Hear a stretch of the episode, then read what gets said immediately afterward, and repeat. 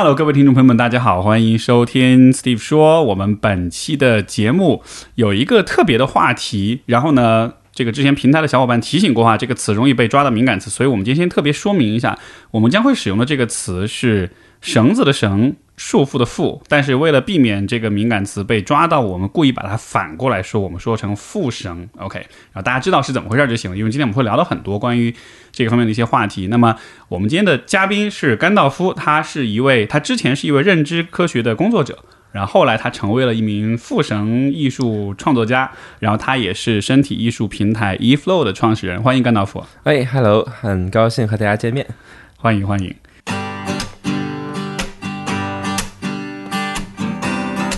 欢迎收听 Steve 说，和我一起拓展意识边界。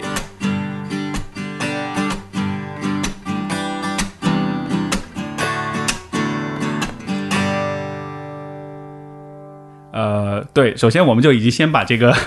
这个这个声明已经抛出去了，因为呃，这个概念我觉得在公众眼中还是会有很多的偏见误解，呃。包括这个也也会容易对吧？被我们希望我们的这期节目能能保留，因为我觉得这个甘道夫老师有很多的很棒的想法。之前参加了你的工作坊，然后听到你很多的思考，我觉得非常的可贵。所以我们就想办法尽可能绕过这样一些限制，把好的思想精华留下来。所以就不得不做这么一个小小的一个妥协。嗯，那呃，先就问问看这个甘道，呃，我应该怎么叫你？甘老师，呃呃，这其实其实有很多著名的艺术家姓甘，所以就是甘道夫是我的名字啊。好，那么就就就问一下甘道夫，因为你之前是在做呃认知科学方面的工作，因为你之前我记得我听朋友介绍，你之前是在读博对吧？是在读这个方面的博士，然后不不是不是复神方面的博士，呃，就是心理学方面的呃心理学方面的博士，然后后来转到这个方向，这个是一个非常非常大的一个转变，所以能不能说说看你？你之前的这个人生是怎么样的？然后你之后 这个对怎么这个 A B 面是怎么样转换的？了，对，呃，对，就是我觉得就没有人，就是就好，就我之前有的时候可能跟大家聊天，然后大家就问啊，你这行业呃怎么开始的？然后就我觉得没有人就从小的时候行业规划说我要搞这个，对，呃，就我觉得都是意外。然后所以对我来说是呃二零一八年的时候，然后那个时候呃我在做科研。然后就觉得非常的焦虑，就是因为就是我当时研究的东西，我做了九个实验，然后没有没有显著的效果。然后后来我去参加了一个会议，然后后来发现就是同样的一个会议上有至少其他的五个实验室，我们都关注同样的话题，大家都什么都没研究出来。然后后来发现我们觉得可能是说我们基于的那个研究它是一个就是 false positive，然后所以就是也就是是呃可能它没有这个显著的效果，但是从概率来说就是有一定的东西它会被观察到。然后我们都基于那个东西，然后去做我们的设计，然后所以，但是我已经把我自己两三年的时间投入进去，所以那个时候就觉得非常的痛苦。然后因为好像是觉得说，呃，一个是对自己的未来感到焦虑，然后一个是感觉自己之前的做的事情好像没有让任何人的生活变得更好，也没有让我自己的生活变得更好。然后所以，但是时间又投进去了，所以就沉没成本。对，呃，也不只是沉没成本，我觉得是呃。没有任何的意义感，就是你觉得哦，就是你做的这些事情，可能也没有人会知道。然后，但是可能呃，就对你来说，它又是生命当中的很大的一部分。然后，所以说我们为什么要继续做这件事情？呃，所以那个时候就会有一些躯体的反应。然后，呃，我又是一个季节性抑郁的患者，然后那个时候有很多的焦虑的症状。然后晚上就会一直做噩梦，然后会听到一些这个呃恐怖的声音，还有看到一些东西，就在我睡觉的时候。然后，所以，呃，那个时候就很明确说，我需要一段时间去休息。然后，所以我就休了一个病假。然后病假回国之后，呃，这就是，所以这是我的那个公共的身份。那当然就是，呃，另外一个私人的身份就是，那从小的时候我知道我的性癖就包括复绳这件事情。那所以小的时候可能你看到。啊，媒体当中，然后相应的呈现就会觉得哇，好喜欢，甚至不知道为什么，所以也没有什么事件去来激发这件事情，就是你知道一直自己很喜欢，然后所以在私人生活当中一直在探索和实践，然后也会写一些东西做一些表达，然后所以好不容易就有了这样的一个属于自己的时间，然后就开始去花更多时间去学习啊、练习啊，然后去写一些东西，呃，然后一个很意外的机会就被一个朋友邀请去做一个视频课，嗯，这个课你可能还能找到，但是我不建议大家去 去看，就是现在里边我我当年说的东西，我现在都已经觉得不是特别的同意，呃，但是有这样的一个机会，我就做了一个呃一个视频课，然后去聊一聊我对他的理解和想法，然后那个时候呃正好朋友他那个社群有一个空间，然后就想要不要我们做一个工作坊。呃，原因是因为我自己不是很呃在人多的地方会感到舒适，然后同时就是我也不喜欢很吵的地方，然后我想要有一个呃觉得适合我的空间。然后当时我的体验就是说，可能现有的一些复绳的环境，然后会比较和一些动次打次的音乐结合，然后对我来说这是让我很焦虑的一个环境。呃，然后同时，我觉得可能在呃有些我观察到的实践当中，可能会比较厌女，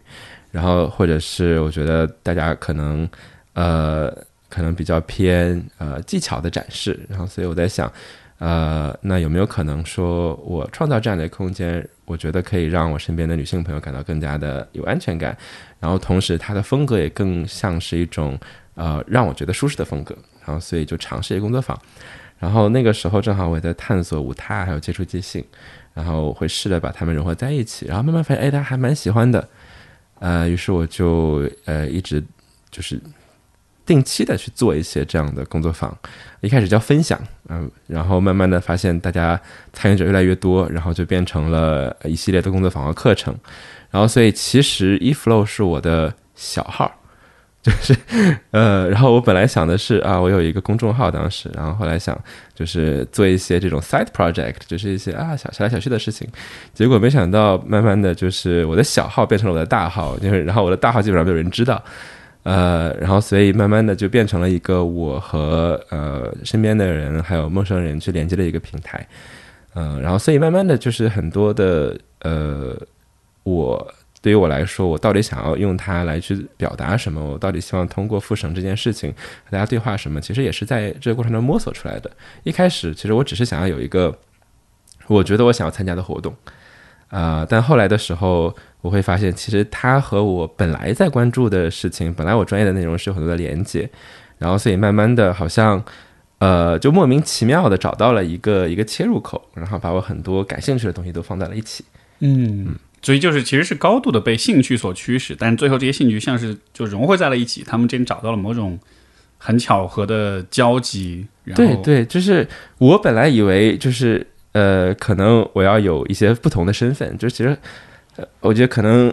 很多时候会有一种割裂感，就是以前你可能会觉得啊，我在上学的时候是这样的身份。然后我在讲绳子是这样的身份，然后我在谈论别的话题是那样的身份，然后呃，所以可能你就会觉得，哎，自己是不是在操演一些很很不同的角色？然后可能相互的这些表达之间没有什么对话。然后，但是当我开始做这件事情之后，我开始感受到，其实所有的东西他们是相通的。这个地方，我觉得先跟也许有些听众大约了解啊，这个复绳是什么概念，但是呢，也许有些朋友不了解，我想先跟大家分享一下。上上周，仙女，我们参加过，我跟 C 总，我们去参加过甘道夫的这个一个初体验工作坊。嗯，呃，我其实我觉得非常非常有意思，因为一开始就是说到这个概念，对吧？说到绳子呀，说到这就当然会有一些想象，因为之前我也不是特别了解，然后显然这些想象也会跟一些可能更什么样的想象，更更就是更。更 sexualized 的一些东西，跟性更有关系的一些东西。嗯，但是我觉得，其实通过参加你的那次工作坊，我觉得这更多的是一个，你当时说，其实我们是在用绳子做一种表达，对吧？比如说对话，一种对话，相互之间的这种互动，它其实是一个关于触感、关于肌肤、关于触碰、皮肤感知的这样一个过程。所以当时的很多的练习，其实就是用很简单的方式，两个人的，比如说双手相碰，而且你当时。当时那个环节是我们去的时候参加第一个环节嘛，就是两个人的我和 C 总，我们俩的双手从触碰开始，然后到握在一起，各种互动，到最后再慢慢离开。我后来离开的时候，我就我就爆哭，因为我不知道为什么，就一下那个情感就被带活了，就是有一种啊，我预见到了分离的感觉是什么样的。后来的很多练习其实也是都跟这有关系。然后，但是让我最呃怎么说呢，就是具有启发性或者说一个最意外的收获，就还是当你的。当绳子围绕着你的时候的那种捆绑跟受就是束缚的感觉，因为以前就我们本能的会觉得那是一种不自由，对吧？我们看的电视里都是，比如说你被战俘被抓住了，被绑起来那样，是一个非常不自在的状态。但是那天你提到了一个点，就是如果你是主动选择信任另一个人，允许他做这件事情，那个时候的那种捆绑的感觉，反而有一种很很踏实的、很安全的感觉，包括那种被。紧紧的拥抱的感觉，那是一个人对你的拥抱的一种延伸啊！当你这样去说的时候，我就觉得天哪，我从来没有从这个角度想过。所以当时那个工作坊完了之后，我其实对这件事情的认知，我就是完全刷新的。就他，他可以有就是跟性关有关的一一面，但是我也通过这个过程了解到，它是一个跟人的身体以及我们对于他人的触碰、对于皮肤的这种输入高度相关的一个。怎么说呢？一门艺术，一门 practice，所以那个是我当时特别，我觉得是很还蛮颠覆我有些想法的一个一个过程。嗯，谢谢，请你多说，因为因为对我来说很大一个挑战就是很多参加我的工作坊的朋友可能是之前对复绳没有一个印象，然后所以我就一定要扮演一个去诠释或者是带领大家，呃，用什么样的视角来去进入复绳这件事情的一个角色。嗯，所以我觉得就是其实这件事情非常难讨论，就是因为我们在讨论复仇的时候，难免要讨论它的历史，然后难免要讨论到情欲，谈论讨论到性，然后讨论到规范性，讨论到观看，所有这些都是非常难的话题。嗯，所以我就是一开始的时候，我可能一定要讲一段历史的小故事，就是因为的确。呃，复绳它是由，比如说我们现在接触的很多是由呃日本的呃西巴里 Kimbaku 啊发展来的复绳的方法。那所以说它最蓬勃发展的时候，那就是在第二次世界大战之后，它兴起的成人文化。嗯，所以那很多时候我们在接触它的时候，就是从一种视觉媒介。那不论是从杂志里边，从电影当中，然后到今天我们呃各种社交媒体上的图片。它很多时候是作为一种视觉的产业，然后被生产，所以说，呃，这个生产的过程的背景其实又是一个非常有局限性的背景，就是你会看到说，哎，可能大部分都是这样这样的身体，它呃被呈现，然后很多都是呃，比如说裸体的女性，然后比如说啊，这些女性往往容忍性很好，然后非常善于表达自己的痛苦，呃，所以那如果我们从这个产业的视角来说，那你可以说它来自于某种，呃，可能情欲化女性的 suffering 的苦难的一种产业啊，包括这种产业的历史当中有很多对女性的剥削。呃，我记得在一个有一个有一个艺术家叫呃 Hito Stero 还是什么，他有一个很著名的短片，然后它里边呃有采访很多，就是当时因为他上学的时候，呃需要挣钱，然后所以他就去当了这个模特。呃，然后就采访了很多当时去生产这些视觉的创作者，然后你会发现，哦，其实很多这些被拍摄的对象呢，可能只是在大街上被人看到，然后问你们要拍这个，然后结果他们去的时候根本不知道自己要拍这个东西，那拍完了之后，然后他想要把这个照片删除掉，那对方就会用这个来勒索他，就可以不给他钱，所以就是其实很多的时候，如果我们单纯的去看它发展的背景。呃，是有一些非常强大的局限性，然后，呃，问题是在于我们在进入到这个领域的时候，可能往往又是从这样一种观看出发的。对，所以我们总是会想啊，那我如果要做这个事情，我怎样做才是规范的、是正统的、是正宗的？啊，那就是我要跟这个东西很像，然后我要去呃表现啊，我对什么样的东西有一些传承。呃，所以这个时候，这个会不会也是因为它源自日本？因为日本本身它整个文化也是非常的保守，非常的强调对传统的那种依从，所以它整个我不知道这个这个这个亚文化在传播的过程中，它带着这样一种压力，所有新进来的人你需要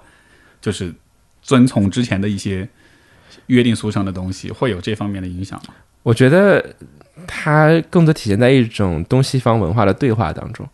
就是因为第一，呃，在不同的文化当中都有和束缚相关的性癖，都有和束缚相关的情欲的表达。那只不过是说，在一个特定的文化语境当中，我们会找到一个脚本，然后你觉得，哎，这个是符合我的这样的一种体验的。然后所以说，那你对你的呃情欲的理解就会依附于这个表脚本。那所以说，可能我们在观看呃，比如日本的复审的场景当中，你会看到很多关于一种刑法。然后的场景的出现，然后啊、如果你看欧美的一些东西，那可能里边有很多这种啊、落难的女性，然后的一些呈现，比如说一个什么牛仔的女郎，然后被困在铁轨上。就是我觉得，其实背后本身是你首先存在的这样的一种在语言之前的未被定义的性癖啊，你知道这让你愉悦的，你可能不知道为什么，但是当你在你的比如文化当中找到一个可以依托的、可以栖居的故事。一个叙事，然后那个可能就会变成承载你的欲望的东西。就好像有一些是、有一些可能是情欲的一些感受，嗯，然后这些感受需要有一个投射的对象，你需要找到一个画面、一个故事，然后在这个故事里，你发现你的这种感受被呈现或者产生了共鸣，嗯。被看见了。对对对，嗯。嗯呃，所以呃所以要说到说，比如说呃，关于复绳的实践，大家为什么会很在意这些东西？我觉得可能有几点，就是一个首先是呃，关于如果你是一个绳缚实践者，那可能比如说它涉及到你的身份。那很多的时候，它来自于一种，比如说西方人在学习日本文化的时候，然后就有一种啊、那我要证明我是一个正宗的一个呃日本文化的实践者，那他需要通过这种方式来去建立自己的一种呃威权。所以说我有一个印象很深刻的一个事情，就是雪村春树一个很著名的一个呃复绳的一个一个老师，然后他啊一六年还是一七年去世的时候，然后那个时候他的学生是一个德国人叫 Sala Steve。然后他做的第一件事就是发了一个帖子，然后他说啊，我们的老师啊离开了我们，然后我们一定要记得，下面这些人是拿到了老师的教学许可的，啊，就这些人可以可以教绳子，但是你会发现，其实呃，这个日本老师的学生里边，其实真的日本人很少，就是几个而已，大部分都是呃西方人，然后。他想说啊，你看我继承了这个我的老师的衣钵，然后我有权利去讲这件事情。嗯，但我觉得可能对于普通人来说，更多的就是说我们如何去嗯表达这个东西，可能很多是关于说我看到一个呃一个一个一个一个图像，然后我被打动了，或者说我喜欢它，呃，然后我想要去模仿那里边的一个一个图像，但这里边可能会出现另外一个问题，就是说，嗯、你看到的东西，它来自于别人的一种情欲生产的方式。所以通过模仿，其实我们很难到达自己的愉嗯，悦，或者是我到底想要表达什么。对呃，你你你刚才说这点，我觉得特别特别重要，因为这会让我想到，比如说。我我不知道你有没有过这样的经历哈，就是比如说小时候，呃，不是小时候，就比如说像我们像我这代人青春期的时候，就是都是看日本的对吧？这个生活动动作片长大的，所以说其实他那也是对你的一种，就他们的生产方式，但是它会影响你对于什么是亲密，什么是性，嗯你会有你自己的想象，然后可能也许你长大之后，你也会试着做类似的事情，嗯然后你就会觉得。那就是他本来应该有的一个方式，嗯但就像你说的，他不一定能带你达到你所想要的那种感受。嗯很多时候你只是在模仿，呃，这件事情就是，如果我们把它说白了，会很显得很奇怪，对不对？就是比如说，呃，你说我在学习什么什么人的这个技巧啊方式，那那个东西是他自己在呃表达和探索自己的性癖当中出现的。所以说，你说我要学习一个人性癖这件事多奇怪。就说，比如说，我们换一个例子，说有一个人说他喜欢喜欢舔脚，然后你说我也想学习怎么舔脚，就是这件事情就很、嗯很莫名其妙。就他其实非常主观，非常个人。嗯，嗯所以所以我觉得可能我想要做的一部分工作就是，那我们怎么让自己的表达更加自由？因为呃，这种这种被呈现的观看，可能往往也是一种非常性别化的，就是一种那我们所认为一种可能呃异性恋男性会有的一种性癖。但问题是，并不是每个人都有这样的一种情欲，每个人都想要这样表达，或者是这样的观看，对于很多人来说，甚至是有冒犯性的。那所以我们需要做到的就是透过这些视觉的东西，然后我们能不能丢掉它，去看到它的体验是什么？因为我觉得很多的时候，呃，就是比如说，如果大家可能看一些纪录片，看到这些照片被生产的情境的话，你会发现，其实那个它是一个很像一个作坊的一个一个 一个情境。就我们看到这个照片，感觉哇，这个人一定感受到什么一种极致的愉悦，但是背后的对话其实更多的是一种像是一种就是比如说工作的场合一样，就大家都很忙活，然后换一个姿势，然后一群人呼呼啦呼呼啦在动，嗯，所以就是我们可能需要的就是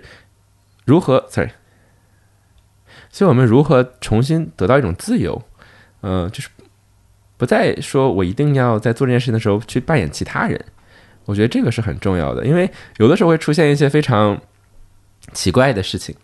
啊，就我有一个老师跟我讲说，呃，因为他也是那个雪村春树的学生，然后雪村老师生前的时候，然后他呃有肺病，然后他呼吸会很困难，然后所以他呼吸的时候就有一些很很重的，就是很很很很 labor 的很难呼吸的一些声音出现，所以在那些呃影片当中，你会听到一些就是很很重的喘气的声音。然后，呃，所以很多人可能看到这个东西就觉得说啊，这个就是在日本大家表达自己非常兴奋的一种方式。然后，所以说你看到很多人完成的时候，就有一些莫名其妙的喘息出现，这样，嗯，哎，就很奇怪这件事情，就完全是一个形式主义的模仿，他根本不知道这背后的缘由是什么。对，因为在这里当中就很多讨论，就包括呃一些比如说欧洲的。呃，作者他很想，他喜欢讨论说这个文化，说日本的文化呀是一个高语境的文化啊，所以说你要想要理解它，你必须要知道所有的东西，你一定要懂花道、懂茶道、懂书法，所以他就是想要可能很多的这种呃，他有很多这种冲动去去试图全盘的接受这种东西，然后，所以我我之前上呃一些，比如说呃在意大利呃。讲课的人，他们的这个课，就我听到有些东西非常不适的，因为你觉得那是一种非常赤裸裸的东方主义的凝视啊。就有一个很著名的一个意大利的绳手，然后他跟他的搭档就是教这个东西教了十几年，他是一个很著名的这个呃绳手的一个大弟子。然后呃，然后他就讲啊，你怎么进入这个心态啊？那你穿一下和服，你穿上和服，你就你就会懂啊。你再泡上一杯茶，就是。呃，就我们听很很很奇怪，对吧？就是呃，可能比如说那那一个人说，呃，你要怎么理解中东方文化？你要穿旗袍，对，你怎么不穿中山装？就是所以，或者是说你怎么感觉自己像个意大利人？你就喝个 espresso，对对对对。所以呃，我们听这东西觉觉得很好笑嘛。但是我觉得可能呃，也是因为就是我们。可能它是一个不太被讨论的东西，很多时候我们只能在一些很私域的空间里边去面对它，然后所以说我们的信息是有限的，可能只能通过这些观察和模仿来去来去做这件事情。呃，那所以说我觉得我后来找到的一个方式就是，那好，我们有没有可能就是放弃视觉，然后我们回到触觉本身？呃，因为很多时候如果我们只是谈论说啊，这东西看起来怎么样，我们去对比说你这个东西看着。经不经典啊？有没有那个那个韵味？很多的时候，我们是在做一种媒介批判，我们在聊的不是体验本身。对，呃，而且我们在这对话当中，我们的信息是不完整的。呃，比如说我在跟很多人在聊天的时候，让他听到复绳这件事情，然后我就真的是有有就有不知道多少次，然后他呃第一第一句话就说啊这个。暴力，这种张力，就就是就是，你就觉得他只是看到了这件事情，但是当他没有具身体验的时候，我没有办法跟他进行完整的对话，因为我们只能谈论这个媒介。所以我经常引用的是，呃，也是从那个台湾的学者小林神物那里推荐来的一篇呃论文，就是叫呃说的 feminist tango，呃，因为 tango 的历史和复生其实很像。因为今天我们看到大家很多人在学 Tango，然后，呃，或者很多呃儿童从小就三岁五岁开始学拉丁舞，你觉得很正常的一件事情。但是在历史上，Tango 被认为是一个非常淫秽的东西，所以阿根廷政府有一段时间说这东西太淫秽了，你不可以在公共场合展示。呃，那所以关于他的讨论就是，好，那我们在 Tango 当中经常会看到一种非常刻板化的一种性别角色的操演。所以啊，一个男的这个人一定要呃是立的，他一定要去邀请啊，然后这个女性往往是做 follow 的，做随舞的那个人，然后他要被邀请，然后两个人要贴得很近这样。那所以在呃女性主义的讨论当中，就会有两个阵营说，那我们是不是，如果你是个女性主义，就不要做这件事情，因为它来自于这样的一个非常呃刻板的这异性恋凝视的一种文化，呃，这是一个阵营。另外一个阵营是说，我们可以酷儿这件事情，那么来改变它，打破它原有那个规范性。那有没有可能说，哎，两个人都是女性，然后我们穿的衣服更加的自由？啊，或者是用不同的方式来去改变 Tango 它原本的这样的一种呃所谓的规则啊，就这两个阵营。但是那作者讲的就是说，我们在这样讨论的时候，其实我们都是没有讨论到我们身体的体验的。嗯，所以就是我们没有回答一个最初的问题：为什么人们跳这个舞？所以他问他的朋友，然后因为因为因为总会有人说说啊，你不是一个女性主义学者吗？你怎么可能 Tango 呢？然后他就问他朋友说：“你为什么 Tango？” 然后他朋友说：“说我想要，我享受的是那种当音乐结束，我不想离开那个拥抱的感觉。所以，我们不是为了操演一种性别关系才做这件事情。我们想要的是这样的一种体验。但是，有的时候这些体验，它在我们的文化语境中存在的方式，可能在我们今天看来是值得反思的。”就是我们在观看一个人，无论是被束缚还是做绳手的时候，总是会想：哎，你为什么喜欢被捆绑？然后或者是说：哎，你不是一个呃，其实其实不同的性别都会有这样的压力。比如说，如果你是一个是一个男性的说：哎，你为什么喜欢被捆绑？你难道不是一个强大的男性吗？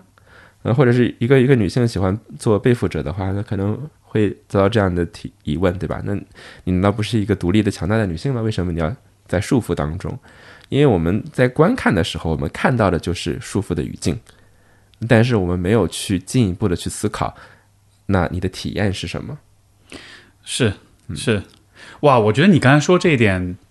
我觉得它真的可以推广到，也许是现代生活的几乎是方方面面，因为这里面似乎涉及到就是一个个人主观体验和他人的凝视，包括和很多符号化语言的那种，就好像是存在一种异化。因为你说这个，我立刻会想到，因为我有很多年我在练格斗，就是泰拳、八修术这种的，其实是一模一样。那个、那个、那个心路历程真的是一样的。嗯就不懂人看到说，哦，好暴力，说你是不是有暴力倾向？你是不是喜欢，是不是喜欢跟人打架？你才练这个。嗯，我从小到大从来没有跟人打过架。嗯，然后，但是就是当别人看的时候，他就会觉得这个意味着什么？他会有很多的解释，会有很多的这种偏见，很多的标签。但你真的去练了之后，你才发现你自己的。为什么喜欢它？不是因为你有暴力倾向，而是因为那个是它也是一门艺术，它也是对你身体的一种开发、一种训练。你在那当中得到很多很多很积极的、很正向的、很建设性的体验。比如，比如你对于，比如比如韧性，嗯，就是坚韧、韧性。你对于困难，你对于恐惧，尤其是比如说你挨了揍之后，那个时候人的恐惧是会达到非常高的本能的反应。但那个时候你要能够跟你的那个恐惧做一个呃某种和解，就是。OK，我知道你现在恐惧，但是我们现在有目标要去完成，就会达到这样一种很内心很平静的状态。然后，但就是你始终还是摆脱不了。当那些不了解的人他们在凝视你，他们在批判你的时候，他们对你的主观体验是完全忽视的。他们只会看到这个形式让他们有了怎样的想象。嗯，而如果再往大了说，我刚才听你讲，我就特别觉得，你看，比如说今天大家都喜欢做什么事儿，往社交媒体上面发。你去到一个地方旅游，你要打个卡，然后打卡就成了等于是旅游，但是旅游的本身应该有的那个体验是什么？我觉得可能很多人已经忘了，嗯，因为大家都觉得我没有打卡的话，这就不是一个完整的旅游，我甚至都不会因为我的旅游而感到开心，我只有照片发了，朋友圈点了很多很多的赞，好像那才是一个美好体验，但就是那个和你自己内在的那个感受是完全异化、完全剥离开的，所以我觉得你在说这首歌。真的不只是在说这么一个亚文化，我觉得其实实际上是在讨论现代生活一个非常重要的，就是我们被媒介、被这个呃被智能手机围困之后的一种普遍的困境。嗯，对我我我我问呃，比如说我多问了一句，就是你在那个泰中的体验是什么？就是因为我们会发现这些实践有很多的共同性，比如说刚才啊你讲到说韧性，呃，比如说很多人在探索悬吊的时候，他也在探索自己和苦难如何相处。那我如何，呃，来去探索我的边界？然后如何来去调整自己，来去和这种痛苦呃相处，而不只是本能的逃避。是的，嗯，你说这个之前，因为我不是看你一条的那个那篇文章，它里面有一个点，我就觉得讲的特别棒，因为他就说有些人在这个当中，就他学会了跟自己的痛苦去相处，他学会了去感受他自己身体的那个痛苦，因为就像你说，他可能之前他是用一种逃避的方式在在面对，所以他从来都不曾就是真的仔细的去体味过，嗯，所以他跟他的痛苦之间的关系其实是很疏离的，但是你可以和你的痛苦变得很亲近，从而你能在里面达到某种。也可以是疗愈，但也可以是只是说对自己更多的认识这样一个一个过程。就比如说，我们会看到这样的一种就不同的时间当中的共同性，然后所以有的时候，比如说我们讨论复审这件事情，呃，然后就是往往会陷入一个陷阱，然后大家就开始说这个东西是情欲的，不是情欲的，是关于性的，是不是是不是不是关于性的？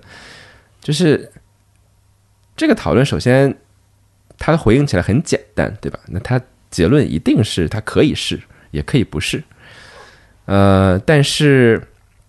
我觉得更值得我们进一步去思考的就是，当它是关于性的时候，其实如果我们这句话就停到这儿了，我们好像也是在把性这件事情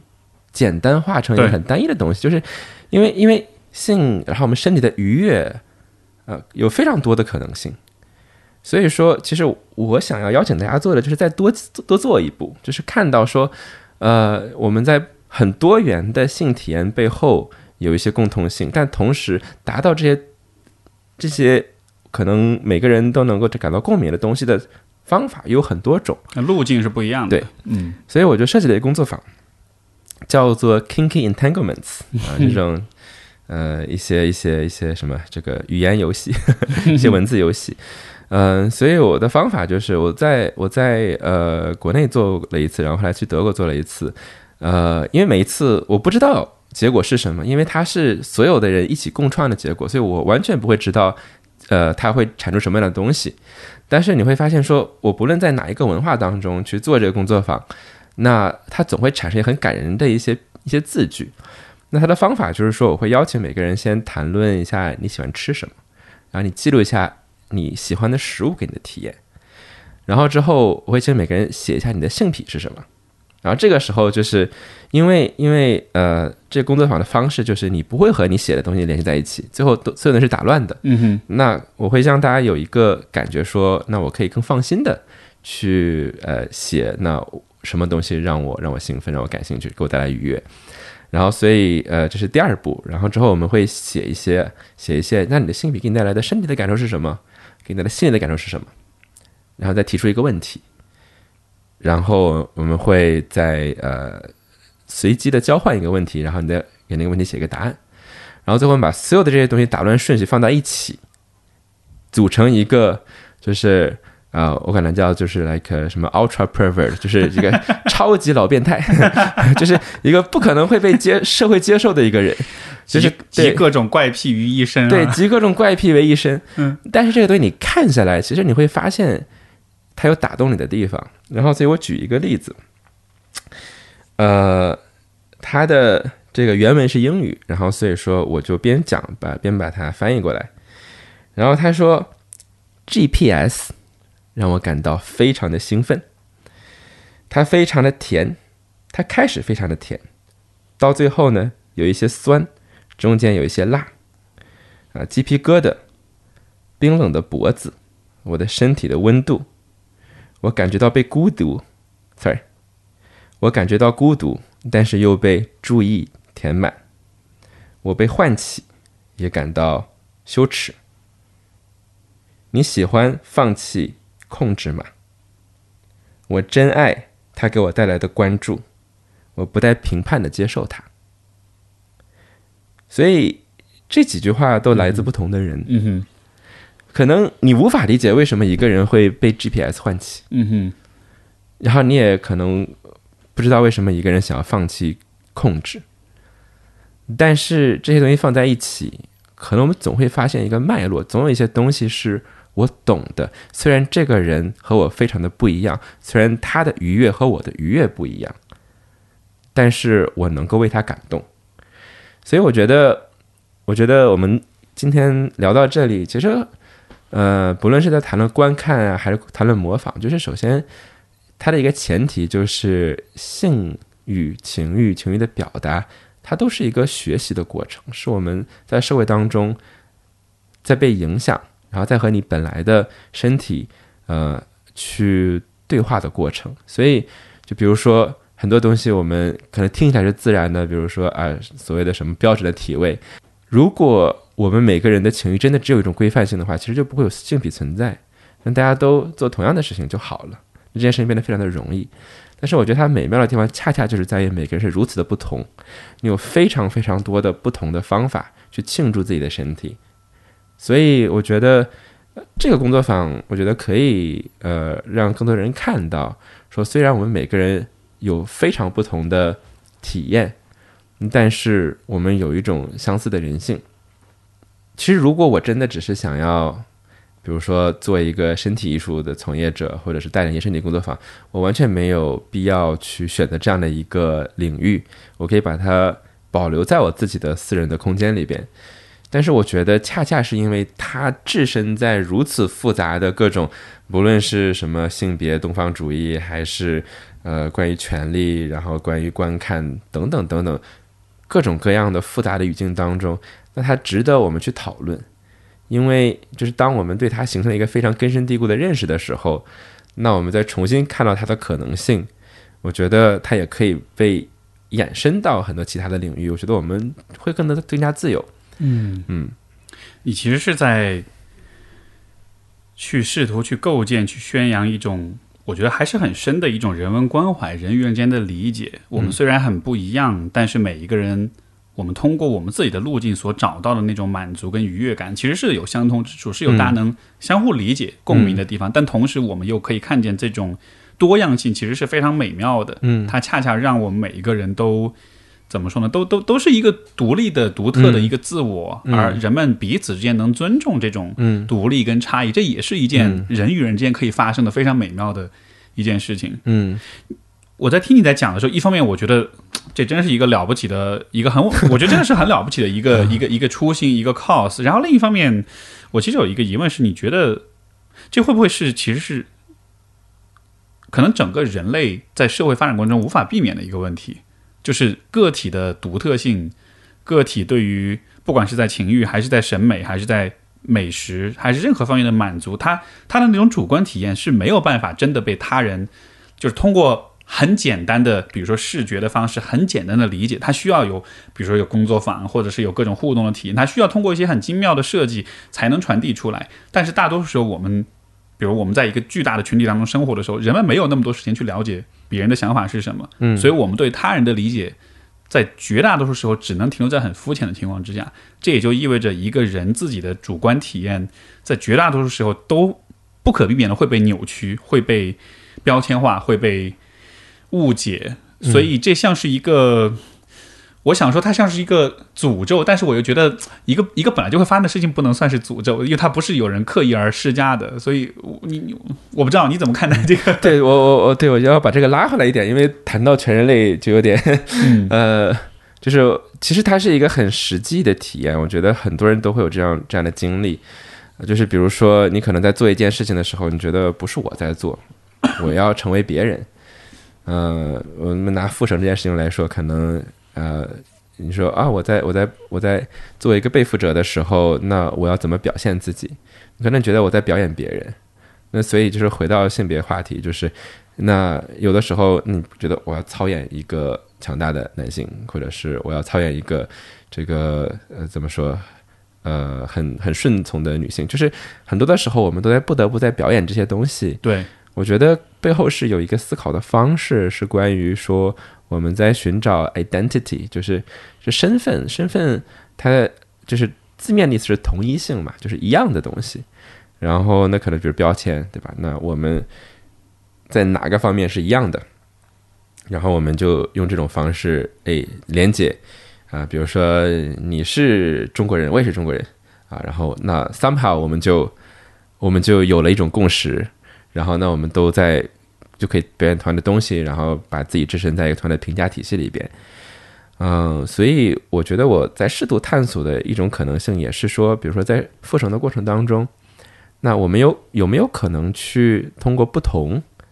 然后来去建立连接？就是我想要知道的不是你跟我是怎么一样的，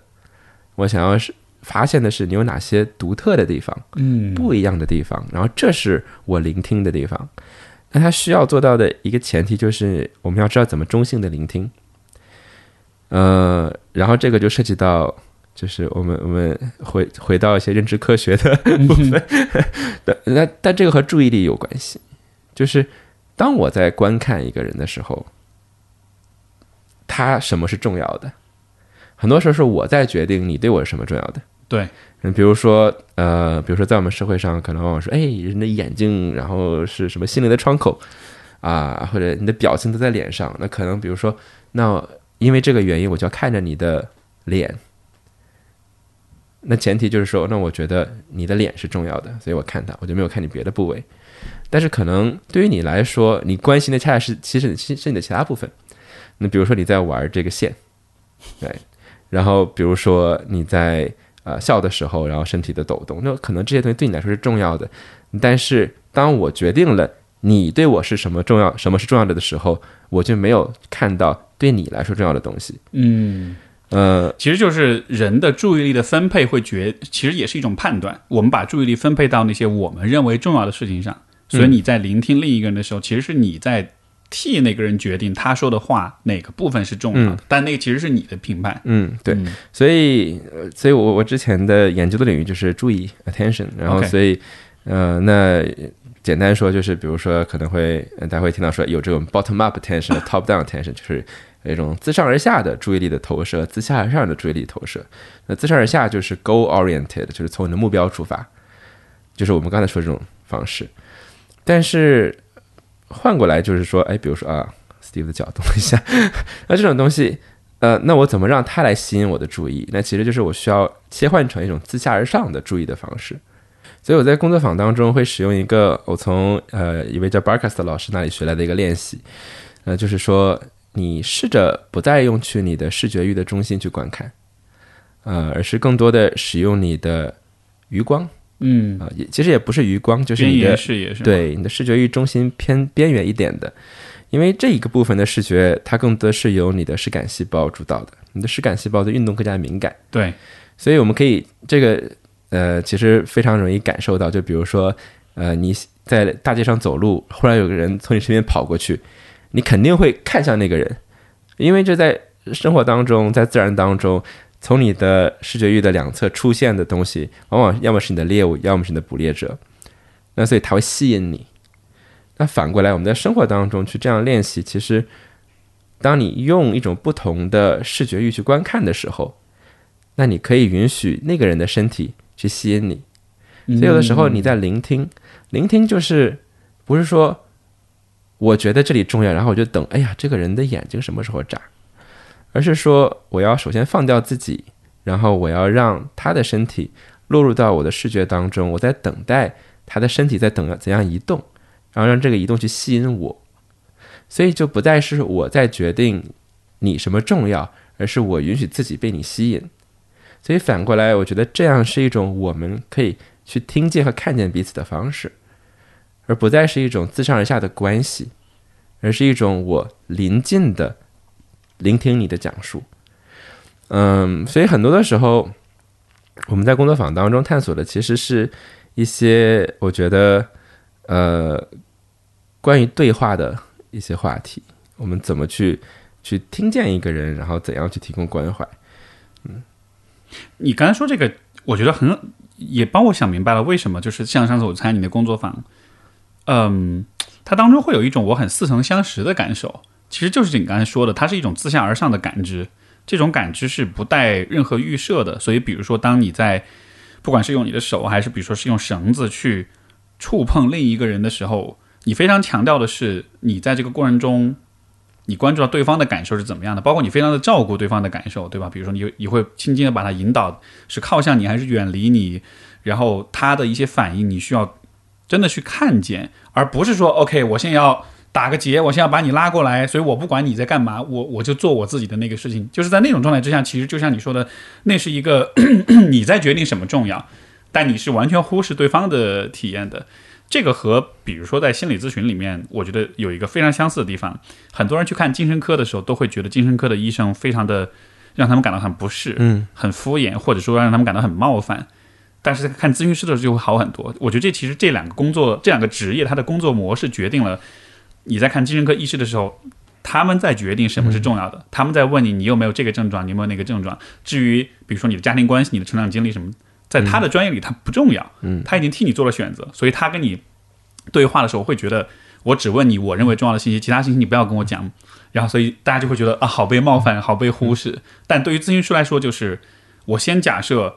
我需要完整的了解你，所以你什么都要跟我说，然后你说完了，我才能知道到底什么是重要的，所以就会大家就会觉得啊，就好被看见、被接纳。我说什么好像对方都很感兴趣，而不是说像你知道 那种，嗯，就是那种很很权威式的那种专家的那个样子，所以就好像有很多的共通性在里面。对，那我来请教一下 Steve，就是那你有没有什么 中性的聆听的方法会使用？我觉得真的就是放下 ego，嗯嗯，就是就是真的就是接受说你什么都不懂，你是个白痴，然后你，嗯，在咨询师来说，我们很喜欢讲的一句话就是，你的来访者他们是他们自己人生的专家，嗯。不是你，他们是专家，所以你得听他们的，嗯。就是你得把那个权威性放到他们的身上去。所以我觉得可能是借助这样一种，嗯。对一种思一种思想吧。哎，所以我们又找到一个共同点，就是呃，比如说我我之前我在学绳子的过程当中，然后我有的体验就是，比如说之前我上了一个课，然后。呃，也是是另外一另外一位意大利老师的课，怎么总是 意大利人？然后然后呃，这个然后然后就是他有一个这个姿势嘛，就是把手放到背后，然后讲到说这个跟他他跟羞耻的关系。呃，就我们知道，在日本文化当中，这个东西是是可能是羞耻的，因为就是暴露自己的，呃尤其是是女性暴露自己的腋呃，这个叫腋毛，对吧？腋下啊，对对对。o k 然后可能就在在这个那个文化语境当中是有羞耻的成分。其实显然它不是，就是说，比如说你你在很多呃，比如说呃欧美的国家，他觉得无所谓，你看吧，嗯，这个东西，对吧？那可能那它的意味就不一样。那但是你在学习的过程当中，这些背后这种规范性，就是说，哎呀，就你这个姿势，然后你再和这个羞耻相处啊，你在你在玩味暴露，呃，其实如果你是这样学习的话，其实你的背负者是有可能真的感觉到的，因为其实你在学习一个脚本，然后可能慢慢啊，我感受到这种审美是什么了。那然后可能它真的会有这样的效果，但是依然是你在学习这样的一个一个关系，好像是说你就默认那首先你默认这个背负者是女性，然后第二就是你默认她有这样的一种呃身体和这种呃感受的一种一种关联，那显然不是每个人都是这样子的，所以。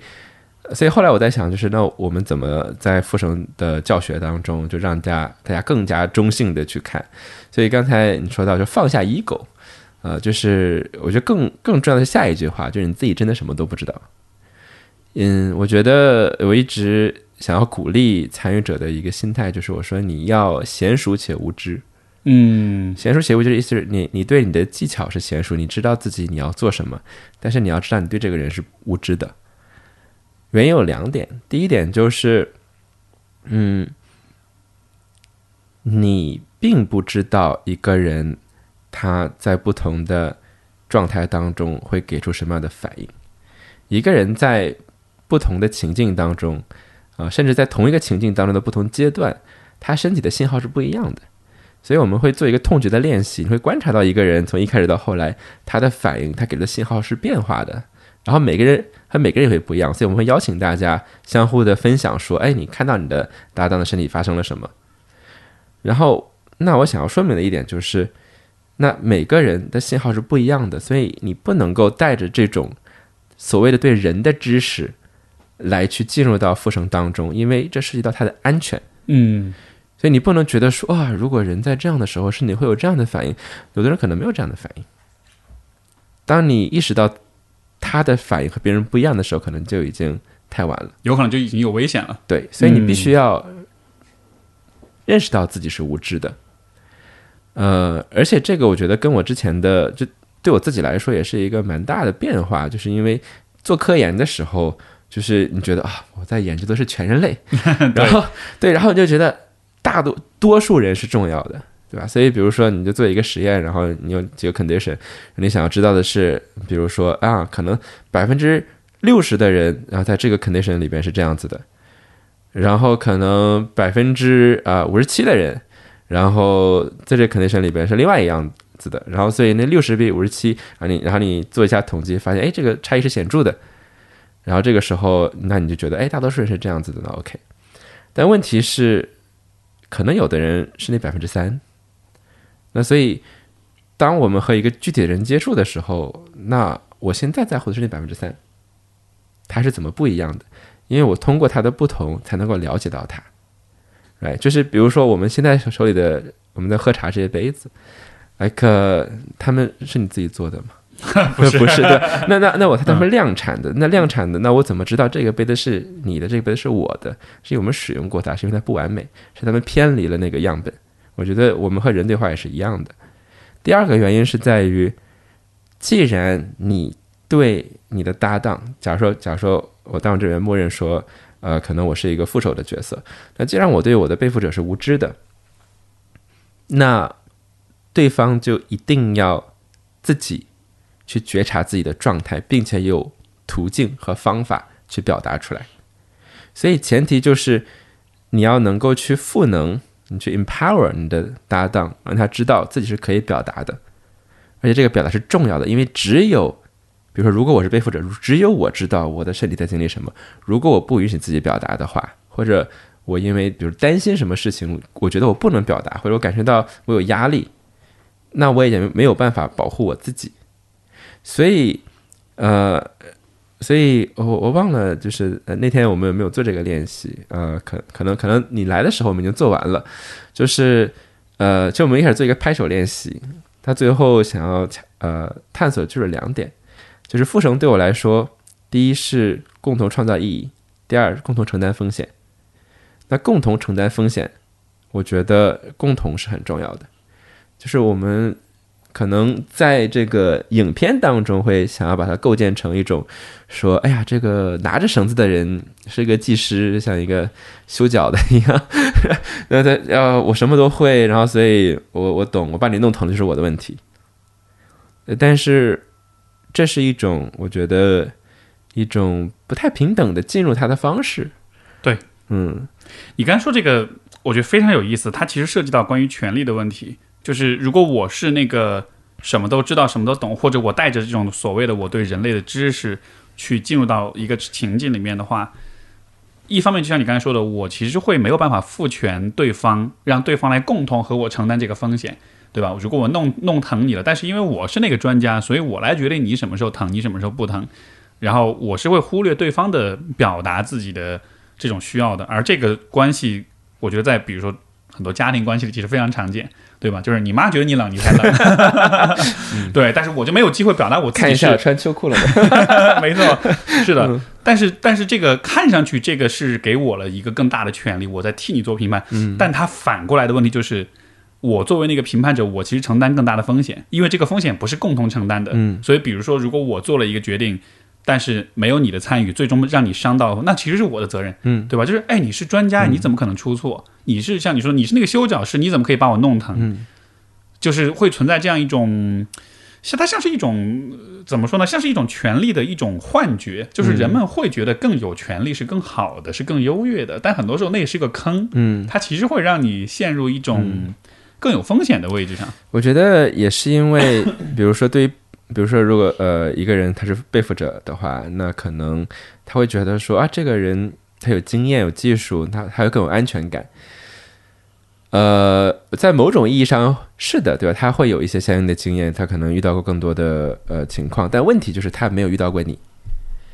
他也没有遇到过今天的你。没错，所以我我觉得，我觉得在复绳当中，我们在练习的是一种关怀劳动，就 care labor，呃，关怀。它有很多种，就是有的时候，我们想要探索的关怀是那种，就是赋能式的，就 empowerment。就当你得到关怀的时候，你会觉得我比以前更强大，我会觉得我更自在。哎，比如说，我在痛苦的时候，我向我的朋友倾诉，他倾听了我的话，然后他给了我支持。他可能什么都没说，但是他在场，他听见，让我觉得我不是一个人。这种关怀劳动对我来说，可能是让我觉得嗯会好一些。我觉得比以前呃更不那么难受，更能不那么无助。另外一种关怀劳动是。我忘了，它有一个一个术语，但是我一直都不记得那个词，就是就类似一种爸爸式的，就是说，它是一种关怀，但同时它在剥夺你的一些东西，就像你刚才说的，呃，比如说那个，啊，你今天穿不穿棉裤，对不对？对，呃，它更像是一种依赖式的，或者是一种，就是有一个服从的关系在里面，好像，就他让你没有办法离开他，或者是当你接纳这个。关怀的时候，那你可能必须要放弃很多你已经有的一些东西。对，就像是在描述共生关系一样。嗯嗯嗯嗯嗯，是是，就是他到极致就是是我让你一直病着，然后你就一直离不开我，然后我们俩就共生了。对，所以所以对，就是我我我我经历过这样的亲密关系，所以那种感觉就是你会很有命运感。我我当时很有命运感，嗯，然后什么怎么叫命运感？就是我会觉得。这是宿命，这是逃不掉的这个感觉。对，就是我们非常的相互依赖，然后我会觉得，就每一件事情都非常的重要，比什么都重要。然后我们每次吵架都比什么都重要。嗯，但是问题就是，就我们变得就特别特别的，就是然后当然我们也会投投入很多的精力给彼此，但结果就是它变得非常消耗。因为我我记得当时一个很。现在听来就是又又好笑又无奈的一个例子，就是因为我们有很多共同的爱好，然后有一天早上起床的时候，然后然后然后我那个时候的伴侣说，他说他说 We don't have intellectual conversations anymore。他说我们没有这种呃这种很思辨性的、很知识性的对话了。说但是那个时候就是我们真的每天在一起，我们看同样的东西，我们阅读同样的内容。然后我刚早上起来的时候，就是我们谁都没有获得更多新的东西，就是我们在逐渐的把对方有的东西在吸走，所以那种关怀，我觉得就不是一种赋能式的关怀劳动，就所以我们需要一些向外的过程，然后来去滋养彼此。呃，就所以我觉得，就复绳其实也是一个一个一个类比吧，就是我讲的所有的表达都是我探索复绳的一种可能性。嗯，每个人都有自己的方法，所以说我不希望我说的成为一种规范，但是呃，它代表着我个人在探索的过程当中想要和大家一起开展的对话。那其中一个就是这样的一种我们进入复审的范式。那很多的时候，就是我们的确把它当成一种，嗯，一种一种高深的技巧，然后我们很依赖于实践者。呃，然后所以你们的关系很容易变成一种服务和被服务的关系，是。可是我们实践复审的对象，呃，可能我猜啊，对大多数人来说，你是在和你喜欢的人，和你的亲密关系伴侣，或者是一个你想要一起去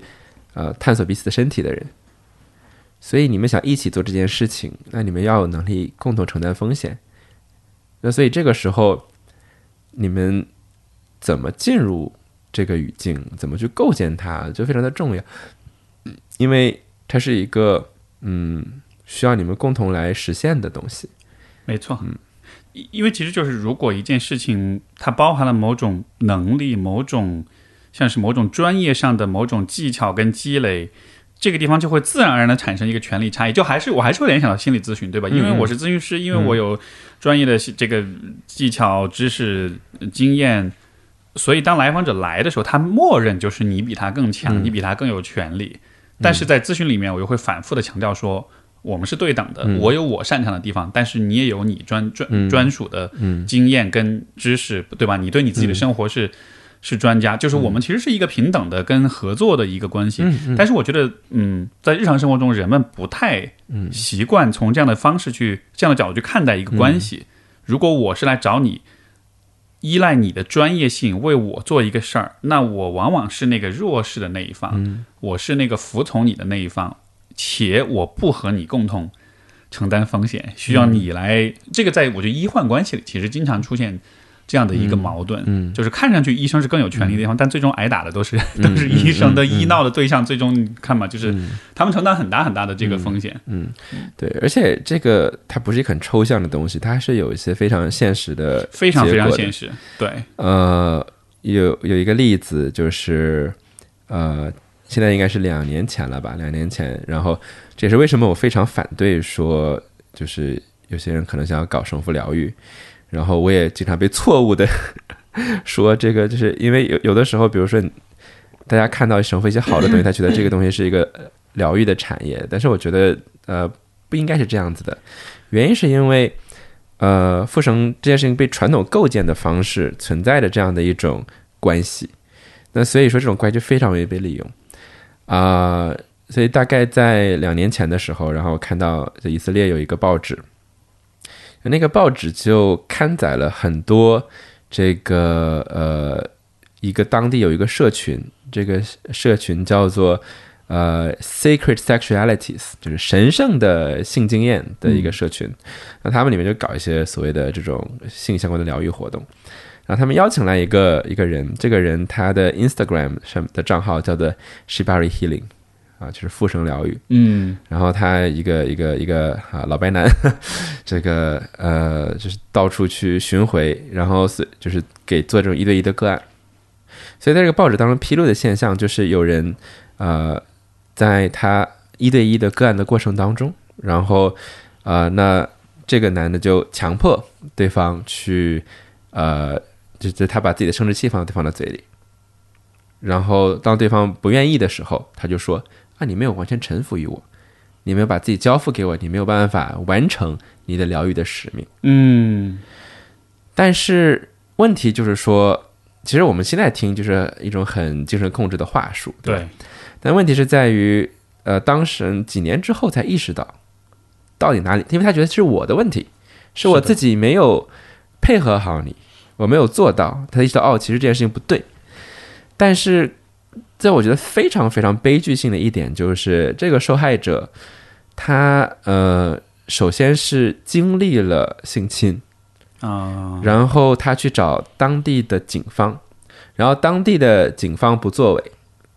所以他才去开始寻找这些替代性的方式来去帮助自己来面对自己的创伤。啊，结果就找了这么一个对然后他落入了另外一个陷阱，就是感觉哎，在这个文化当中，你给这些女性安排了一个又一个的陷阱。然后让她不断的去跳，先是那个心爱她的人，再是警察，然后再是这个呃嗯所谓的疗愈师嗯嗯嗯我明白，就所以，如果我们不从根本上改变我们进入复生的方式，如果我们不从根本上去探讨一种，我们的确，我们可能在操演一些权力的交换，但是它的前提是你首先要是平等的两个人在共同创造一个语境。那它的前提就是你要有呃随时终止的能力，然后它的前提是呃你们两个是平等的。对，那所以说，当我们还如果还抱有这种对于大师的幻想的时候，我们很难在这个文化当中去树立这样的关系。所以这件事情给我的冲击很大，因为还有很多其他的事情，哎，就是一个现象背后往往有很多其他的现象，说出来的是少数。是，嗯，所以我理解了，对于你来说，为什么你对于“疗愈”这两个字有尤其的尤其的警惕？因为它背后往往会创造一种可能很隐性的，甚至大家都意识不到的一种权力差异，而人们是很容易被剥削的。嗯，所以在这样一个情况之下，呃，很多疗愈领域就确实会出现剥削，各种意义上的剥削，金钱上的剥削，对吧？像前段时间这种，对吧？这个讲这些社群啊，关于金钱的这个问题，然后呃，性的剥削也会存在。其实包括就是哪怕在心理咨询里面，就它是一个相对来说比较讲究这个专业伦理的领域，嗯嗯，但是依然就很多人意识不到，你进入心理咨询室的那一刻开始，其实你就开始承担一定的风险了。尤其如果这个风险你自己意识不到的话，所以才会有伦理，所以才会有像比如说一个很基本的问题就是。呃，如果一个咨询师他提前收你的钱，比如说先让你预付五次、十次、二十次的钱，这是绝对不 OK 的。就办卡一样。对，就办卡是 不可以，因为很多人会觉得，哎，你能不能办个卡，这样我能便宜点儿？但是这里面的问题就是，就像你说的，我要有权利随时离开，但如果我办了卡，我就不能随时离开了。所以这其实就是对我自己权利的一种让渡，就是可能大家不太有这种意识，所以说就有时候为了一些对吧方便呃去询问这样的一个选项，但是。这就跟 在我们看来，就是如果一个人要让你一个咨询师让你办卡，这绝对是不靠谱的。嗯，那那我还想问你，因为刚刚你说的话里面其实有好多好多我想追问的哈。其实还有一个让我特别感兴趣的一个点是，你说到以前我们都是通过身份的认同，通过大家的找彼此的共同点去进行一种连接、一种共识，但你是你是在探索通过大家的不同，通过看见这种差异去认识彼此。我很好奇的是，这能让人们，因为这听上去像是一种不同的。呃，连接或者互动的一种方式，但这有可能实现吗？基于差异，基于对彼此独特性的认识，在你的经验当中，这是一个可行的方向吗？因为我觉得我们的世界太需要这样的一种一种思维了。我们现在的很多的社会问题、冲突、很多的矛盾，都是因为我们太强调身份、强调相同性、相似性，以至于我们就开始排外，我们开始互相的敌对、互相的仇视这样的。呃，你说的这个问题像是一个世界和平的一个钥匙一样，太吓人了！哎呀呀呀！抱歉，把你捧不行啊，太高了。不行啊。呃，这我我觉得首先我做这件事情的确是因为呃，就是对公共表达有些怎么说不太像以前那样有信心。就之前的话，我可能会我一开始成立现在的平台，就是想要就是写东西，想要多说一些，然后呃，但是后来发现，就是像就像我们刚才讲到，就是如果你只有文字，只有语言，是可能是不完整的，所以你很难真正的打动一个人。可能比如说我们在网上见面的时候，然后我们就骂，然后但是我们如果在生活当中做同样聊同样的话题，可能我们就是好朋友，因为我们在场。那所以。呃，所以我现在真的是不太就是抱有这样的幻想，就我可能我愿意说，啊、我创造一个空间，大家觉得是舒适的，然后在这两个小时的时间里边，然后大家感受到呃一点希望，一点连接，我就觉得已经足够了。就是我现在我我很在乎打打动一个人，呃，我不太我不太就是在抱有这种幻想，说可以改变世界。但是我觉得这至少是一个出发点，就是我觉得改变一个人可能要比没有要更强，也不是改变，就是我觉得可能是嗯有一些一些美好吧创造出来。对，所以说就好像是在那种、呃 面对面的那种互动里面，在这种时候，独特性和差异是可以让人感到，嗯、怎么说呢？带来一种亲近也好，一种善意也好，它不一定总会必然的带来对立或者对抗。它有个前提，嗯，它的前提是我们构建这个空间的时候，我们如何面对不同。呃，怎么说？又讲的好好抽象。其实不是，就是就是这些其实都是非常具体的，就是在行动当中会发现的东西，但听起来可能很可能很抽象。就是我举个例子，呃，比如说在生活当中，因为我们习惯了，就是把不同看成是所谓的他者，然后就是跟你不一样，然后所以或者是你就习惯性的哎跟我相似的人，那就是跟我就是我的哥们儿好朋友，呃，所以以至于就是你可能默认的就会和一些人有一些分歧，呃，然后另外一点就是可能是比如说我们会把很多的嗯向善的行动建立在共情的基础之上，呃，但是我觉得这是一个非常薄弱的，它是很有很有力量的一种呃善意的基础，但它是一个非常薄弱的基础，就是你不可能栖居到另一个的身体里，对你不能总是共情，有的时候共情其实没有那么容易。嗯，甚至是不可能的。嗯，比如说，我们有一个练习，就是也是关于痛觉的练习。那我让大家发现了，就是说你感受到的痛和别人感受到的是不一样的。哦，有的时候我们在同样的处境当中，但是你觉得这个疼，我觉得这个不疼。我们能做的不是，like 说我要跟你感受到一样的痛，但是你可以是分担痛苦。所以那个那个练习它好玩的地方就是当就是呃，我们把两个人的胳膊捆在一起，然后就当我的手离你更近的时候，我会更疼；当你离我更近的时候，你会更疼。就是我们没有办法有同样的处境，但是我们可以选择分担，我们可以交换。所以，同样的，就是关于，嗯，比如说关于脆弱性，关于经验，啊、就是我们都知道每个人都有脆弱性，就是你这是肉身存在的必然啊，你肯定要需要空气、水，但是你所体验到的这种脆弱性，它的程度还有类别是非常不同的。呃，比如说，比如因为什么原因，然后你不能出去上班，你要在家里待着。呃，很多人因为这样子的情况，可能失去工作，呃，种种的原因，他没有办法支付自己的房租，嗯、可能某某种原因，他没有办法 like 吃到足够的东西。但是我也知道有其他的朋友，他觉得啊，我每天加班，然后我在家里待三个月，我好快乐，我每天打游戏。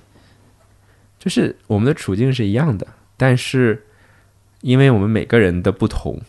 ，right，我们每个人他的你的资源不一样，你所处的位置不一样，我们所体验的东西非常不一样。嗯我们没有办法基于共情来达到一种共同的善意。我觉得这是一个很好，但是不是必然的一种，呃，一种一种前提。所以我想探索不同，也是因为，好，第一就是有没有可能说这是一个我了解一个人的方式，就是最后那个礼物是在于我想要和你离得更近，我想和你彼此了解。那这种方式只能通过不同，因为你没有办法通过标签了解一个人。就是比如说，大家喜欢就是 Myers Briggs 那个那个，比如啊，你 INFJ，你是 INFJ，你真的了解他了吗？就是当你知道一个人是 INFJ 的时候，like INFJ 可能有，比如说几亿人有这样的标签，嗯哼，你认识的是这一个人吗？所以说，难道想知道他是谁，是不是还要知道他的爱和别人的爱有什么不一样？没错，当当你说你是一个所谓的 I 人的时候，你做的是什么？我有很多朋友是 I 人，我也是一个所谓的 I 人，对吧？呃，我只有在自己的活动上，或者是一面对面讲话的时候，我愿意讲话。人多的地方就很焦虑，然后你会缩在角落里边，所以我从来不去蹦迪，因为那个场合让我很 很焦虑。嗯他有很多很 I 的朋友，他就蹦迪，right？就他觉得在那个空间里，他可以和自己相处。所以我们对这个情境的解读是非常不一样的，但是我们都是 I 人。没错，所以真正我认识他的方法是想知道说我们都是 I，，但是他是那样 I，，我是这样爱，我才认识了他。然后重要的是，最后他指向的是行动，嗯，我才知道如何和你 相处。是，我知道你喜欢蹦迪，那我们一起去做什么事情，right？而不是因为我知道这个标签，那这个标签不会告诉我任何如何与你相处。没错，它只是一种认识上，你以为你认识这个嗯人了，但其实你并不知道你要怎么跟他相处。所以我觉得不同也是最后希望可以导向一种行动，就是我到底如何跟你一起生活。嗯所以重要的是我想要做什么，我想要和你一起创造什么。所以我觉得最后的时候，就是如何离开这种我们觉得呃非常痛苦的，就是 呃进退两难的这种标签。就是我觉得我们要回到行动上，是它是关于说我到底如何要跟你交互，我们在一起，我们到底能够做什么？那我觉得不同可能往往会帮助我们指向行动。嗯，所以这其实是你的一个像是一个，嗯，就刚聊那么多一个终极答案，就其实是在实践当中看见不同，可以让人更多的知道我们怎么跟彼此连接。这其实是更缩小了我们在互动在关系上的那种障碍。嗯，你你刚才说这个，我脑海里冒出一个画面，我不知道你有没有看到过，宛平南路六百号的那个，他们有一栋，就是进门侧面右面有一栋楼，那楼一楼是有一个画廊的，嗯，那个画廊里面就是各种，有些是外外来的，有些是当那儿的病人，有些是去那看病的人，他们在那个画廊里面就画的各种有关他们对于精神疾病的一些感受，然后那个画廊就非常有名，然后我之前做活动也去看过。你说到这种人与人的不同会给人触动，包括也会让我们更理解彼此，我就想到那个画廊，因为那里面每一个人写的关于他们自己的各种各样的精神疾病、他们的困扰、痛啊，苦，想起来了，嗯，就其实非常非常，不一样。嗯你会看到同一件事情，每一个人的描述都好不一样。但是我觉得这个这个美妙之处，恰恰就在于你看到很多人，你会觉得哦，原来这个事儿还可以这样去看待。就是我觉得大家因为会因为差异而产生分隔、产生矛盾，有一个很底层的一个一个谬谬误，就是在于我们都认为自己知道的就是世界就是真相的全部，但是我们从来没有考虑过不同和差异是能拓展我们的。所以那其实应该是我们向往的东西。当我们遇到跟我们不同的人的时候，那是一个极好的机会去学一些东西。就像我曾经也有一个很奇怪的言论，因为大家都说，就是很多人会说自己怕鬼，对吧？我说，如果有一天我要是碰见鬼，我高兴死了，因为那是一个多么棒的去了解这个现实之外的世界是什么样的一个机会，那是一个千载难逢的学习机会，对吧？但是，所以，但是，所以你为什么要怕？就是我们对于我们不了解的和和跟我们不一样的东西，会有那种本能的那种。恐惧，但是你这样去想的话，其实就是你就你跟越跟很多不同人相处，它带来一个很现实的结果，就是像你说的，你能够更加知道怎么跟这个世界去互动。嗯，就像那种很社会的人，他因为接触过形形色色的人，所以他在什么场合他都可以处变不惊，他都知道要怎么做，因为他跟不同的人接触过，他知道怎么去。对吧？跟不同的人去打交道，这样子的，反而是就是说，你可能一辈子，比如待在象牙塔里面，你你反而就遇到一些稍微有点不同的人，你一下子就懵了，你都不知道该怎么办了。嗯，但是，但是，呃，但是鬼可以把你带走，所以，所以还是要害怕的，因为，呃，我我我觉得这个是蛮重要的，就是我觉得，呃，我们之所以。去，比如说做工作坊去探索这些，是因为在现实生活当中，你不一样是会被惩罚的。嗯，是的。所以它是关于我们在什么样的情境当中，也也是有一个安全的前提。对，它的前提是我们能够为彼此建立一个空间，然后我们能够去庆祝不同。所以就是就是，比如说，我觉得显然不是说就大家。都喜欢千篇一律，或者是大家都喜欢做那个标准的人，right？是因为在生活当中，你的不同是会被惩罚的，所以说你不得不保护自己。然后可能我们能做的就只是说创造一个空间，让大家练习说，当你可以去打开自己的时候，去让别人看见你的时候，允许自己被看见的时候，你是有这个能力的，对，而不是说当那天。到来的时候，当那个人出现，当那个情境出现的时候，我们已经不知道怎么做。是的，就是这个大前提，我觉得是怎么说一个一个很很重要的背景。就不然的话，我们也不需要就是特意的去做这样的这样的劳动。你你说这个，我非常非常有共鸣，因为我其实从很小的时候就能感觉到我自己是一个可能跟很多人不一样的一个人。然后我处理这个事情的方式就是，我会尽早的去识别哪些游戏是我不能玩的。比如说，我在选高中的时候，我就选了一个偏开放一点的国际高中，而不是虽然当时我可以在我们本地读那种就是很传统的名校，但是我就知道那不是我的游戏。嗯，包括后来毕业之后，比如说工作上班还是自由职业，那当时的选择就觉得那肯定是工作更稳定。那几年经济也比较好，对吧？大家这个都赚钱啊什么的。自由职业谁听说过啊？那个时候还没有什么数字游民这样的概念。然后，但是就那时候开始做，因为我知道那个游戏是。会更包容我的不一样之处，我更不容易被批判，我更不容易被攻击，我的独特性更不容易被压抑。所以就好像是你得不断的去审视你现在的这些游戏里面哪一个游戏是更能给你呼吸的空间的，哪个游戏是更让你让你窒息的。嗯嗯。然后，但是这个选择，我觉得可能在我可以在很多人身上看到，就是他们可能会。甚至是无意识的进入到一些其实非常不适合他们的游戏，这些游戏非常的像你说的，非常的惩罚他们的差异跟不同。然后这个时候我们就会说的那种成年人被磨平了棱角，然后嗯，再也没有了青春热血什么的。有的时候我觉得，当然我也不是要指责受害者，但是有时候我觉得那个确实是有一部分是你自己选择的，甚至是无意识选择的一种结果。你没有做足够多事情去保护好你的那个。独特之处，你你允许了自己被太多的惩罚，被太多的消磨，我觉得那是一个特别让人遗憾的事儿。嗯，我觉得有选择是幸运的，就是可能对大部分人来说，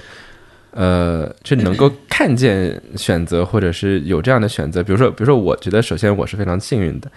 就是我可以，首先我没有计划这件事情，然后呃，可能换了一个人，这是一个非常危险的事情，对吧？就是。呃，如果其他人可能，比如说，因为我知道我不会饿死，我知道我的教育能够让我呃，哪怕这件事情做不成，我可能会在别的地方生存。嗯、可能对有些人来说，他是没有这样的冒险的机会的，所以他就不得不在已有的空间里边去生存。就是我觉得，我觉得，我觉得怎么说呢？就是我们能够把自己的选择定义为选择，首先是很幸运的，因为嗯有的时候我们面临的是生存问题，不是选择问题。嗯、所以我觉得就是很多的时候也是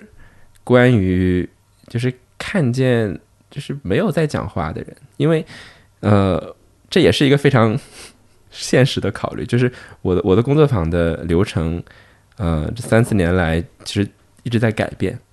呃，原因是因为我会发现很多我的流程的设置，就看似是好的，是给了大家选择，但其实是让很多人没有办法表达。我我我解释一下有什么意思。呃，首先在身体活动当中，一个房间里的大象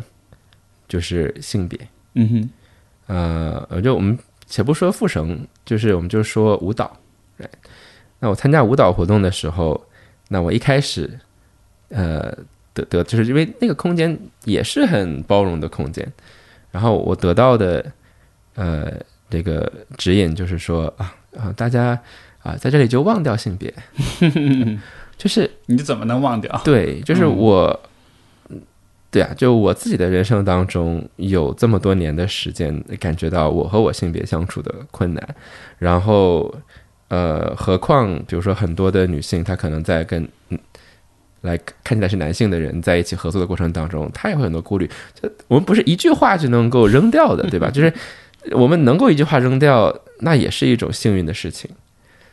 然后，所以好，那我在我的工作坊当中，那我就会给大家一些工具，然后来让大家说不。呃，但是问题是，后来我发现，光这样做也是不够的，就是因为我只是给了大家这个工具，但是大家没有使用过它，呃这也是它是一个不熟悉的东西，所以后来就，呃，我在我在跟参与者沟通的时候，然后他就会说说，那我说那那个时候，那你呃怎么没有使用你的那个工具？然后他说啊，那他还是担心会 like 伤害到对方，就是因为我们总觉得说不拒绝是可能让对方觉得你在拒绝那个人。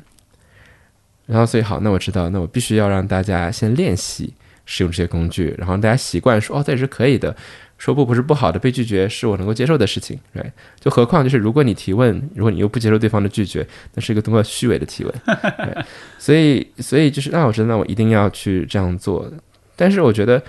反过来就是很多时候，比如说我觉得我做了一个好的事情，但其实很多人他是觉得说，比如说如果如果我只是说大家忘掉这个性别这件事情啊，我们就放开。那如果一个人觉得不舒服，他会觉得说是我的问题，我没有能够放开，所以我只是让他们，就是我看似我给了大家一个选择，给大家一个工具，其实我只是让很多人他变得说不敢表达，因为他觉得这变成了他自己的问题。是所以我觉得就是构建空间的时候，这是一个集体的事情，就是我们必须要一起通过行动来去确认这个空间的质感。嗯，所以我觉得怎么说呢？就很多时候我们讨论这些很抽象的练习，就放到具体的情境，很多时候是很无奈的，就是因为就是我们最终的功课是要能够给别彼此建立这样的空间，让他觉得我是有选择的。就在这里啊，我不论是我选择说不，还是我选择表达脆弱，那前提是说我在这里边，我觉得我做这件事情不会伤害到我自己。所以呀所以我觉得怎么说呢？你你刚才描述的这个，我觉得是一个极度理想化的一个一个关系，因为我其实会联系到生活中很多很多的场景，就像你说的，好像看上去我们有选择，比如说有的时候。比如说以家庭关系为例，很多时候你爸妈看似我选择，哎，你想吃这个还是吃那个，或者你想学这个还是学那个，但其实你能感觉到他们字里行间带着很多的期待，以及你知道怎么会让他们失望，就是这种隐性的这种期待跟规则，我觉得好难摆脱，或者说就是你说的那种没有没有这些隐性规则、没有隐性期待的这种。没有隐性压力的这种空间，我觉得哇，那像是一个对，非常非常很难。嗯对，然后就包括后来，比如说，呃，体验这件事情，我一开始的时候可能会，呃，就问一下大家说，那啊，大家今天有什么发现啊、感受啊？呃，说出来的人可能往往是就是本来就善于表达，然后或者是说他的体验很强烈，嗯，但是不讲话的人其实他的反馈可能更加重要，嗯，所以嗯就是后来就是我就是我现在很多想的事情就是怎么在身体活动当中让大家能够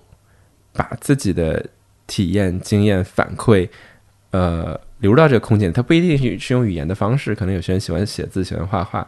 但是我们需要得到这个信息才能越来越好。是，嗯，哎，我发现其实我关于对你这个人的一个感觉啊，因为其实今天我在听你讲所有这些的时候，我觉得有几个感受。第一个是我觉得你在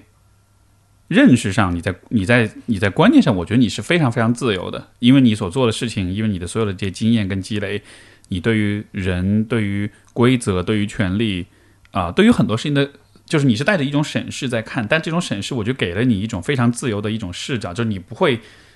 不希望自己受限于或者被困在任何一个角色、任何一个脚本里面，所以我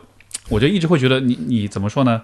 就我不知道这个感觉怎么描述，就是我觉得你比很多人都在思想上其实更自由一些，因为你有很多的审视，你总是退后一步，你不会这个无意识的沉浸在某些东西里面，你的那种反思性很强，这是一方面。另一方面是我觉得你其实那天我参加你工作坊，我我跟我我跟 C 总我们事后也在讨论，我们觉得虽然你是个东北汉子哈，但是其实你有特别细腻、特别特别柔软的一面。哎呀，以及是以因为就是体现在其实你对于人的那种关注、那种细腻程度，我觉得是非常少见的。就这个都不是跟性别有关，我觉得是总体对于人来说，我觉得你能关注到，像你比如说刚才你在说，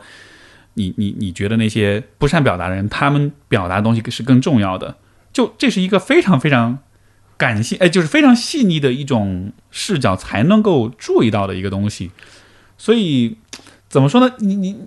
我我首先我不知道我这样的描述你是否认同，以及如果你觉得大约你是这样的话，这个部分是，如果如果我希我希望大家更多的朝这个方向去成长、去发展自己的话，你你有什么建议吗？或者你觉得大家应该怎么做？就是人美心善吧。呃，呃，没有，其实我觉得他他首先是在错误中学习的过程，就是我但也有很多人犯了一辈子错，但他一直也觉得自己没什么错。就是对，就是怎么说呢？呃，就正确的，你其实没有唯一的正确的做法。就是我觉得很多的时候，就我就是在探索我之前做的哪里是不对的，或者是也不是不对吧，就是不充分的。其实恰恰就是因为我在跟大家聊的过程当中，我知道他哦原来有这样的体验，但是他当时没有讲出来。那我那我觉得，既然他是这样感觉的，是不是我之前的活动也有很多人有想要说但是没有说出来的东西？啊，OK，呃，还有就是，所以其实你嗯，就是是不是有点像是我前面说的，你其实是在那些不同的差异当中拓展了，你不断在拓展你自己，你不断的去发现，原来我之前不应该想当然的这么这么认为，像是有一种被不断纠正和怎么说呢提示的这样一个过程。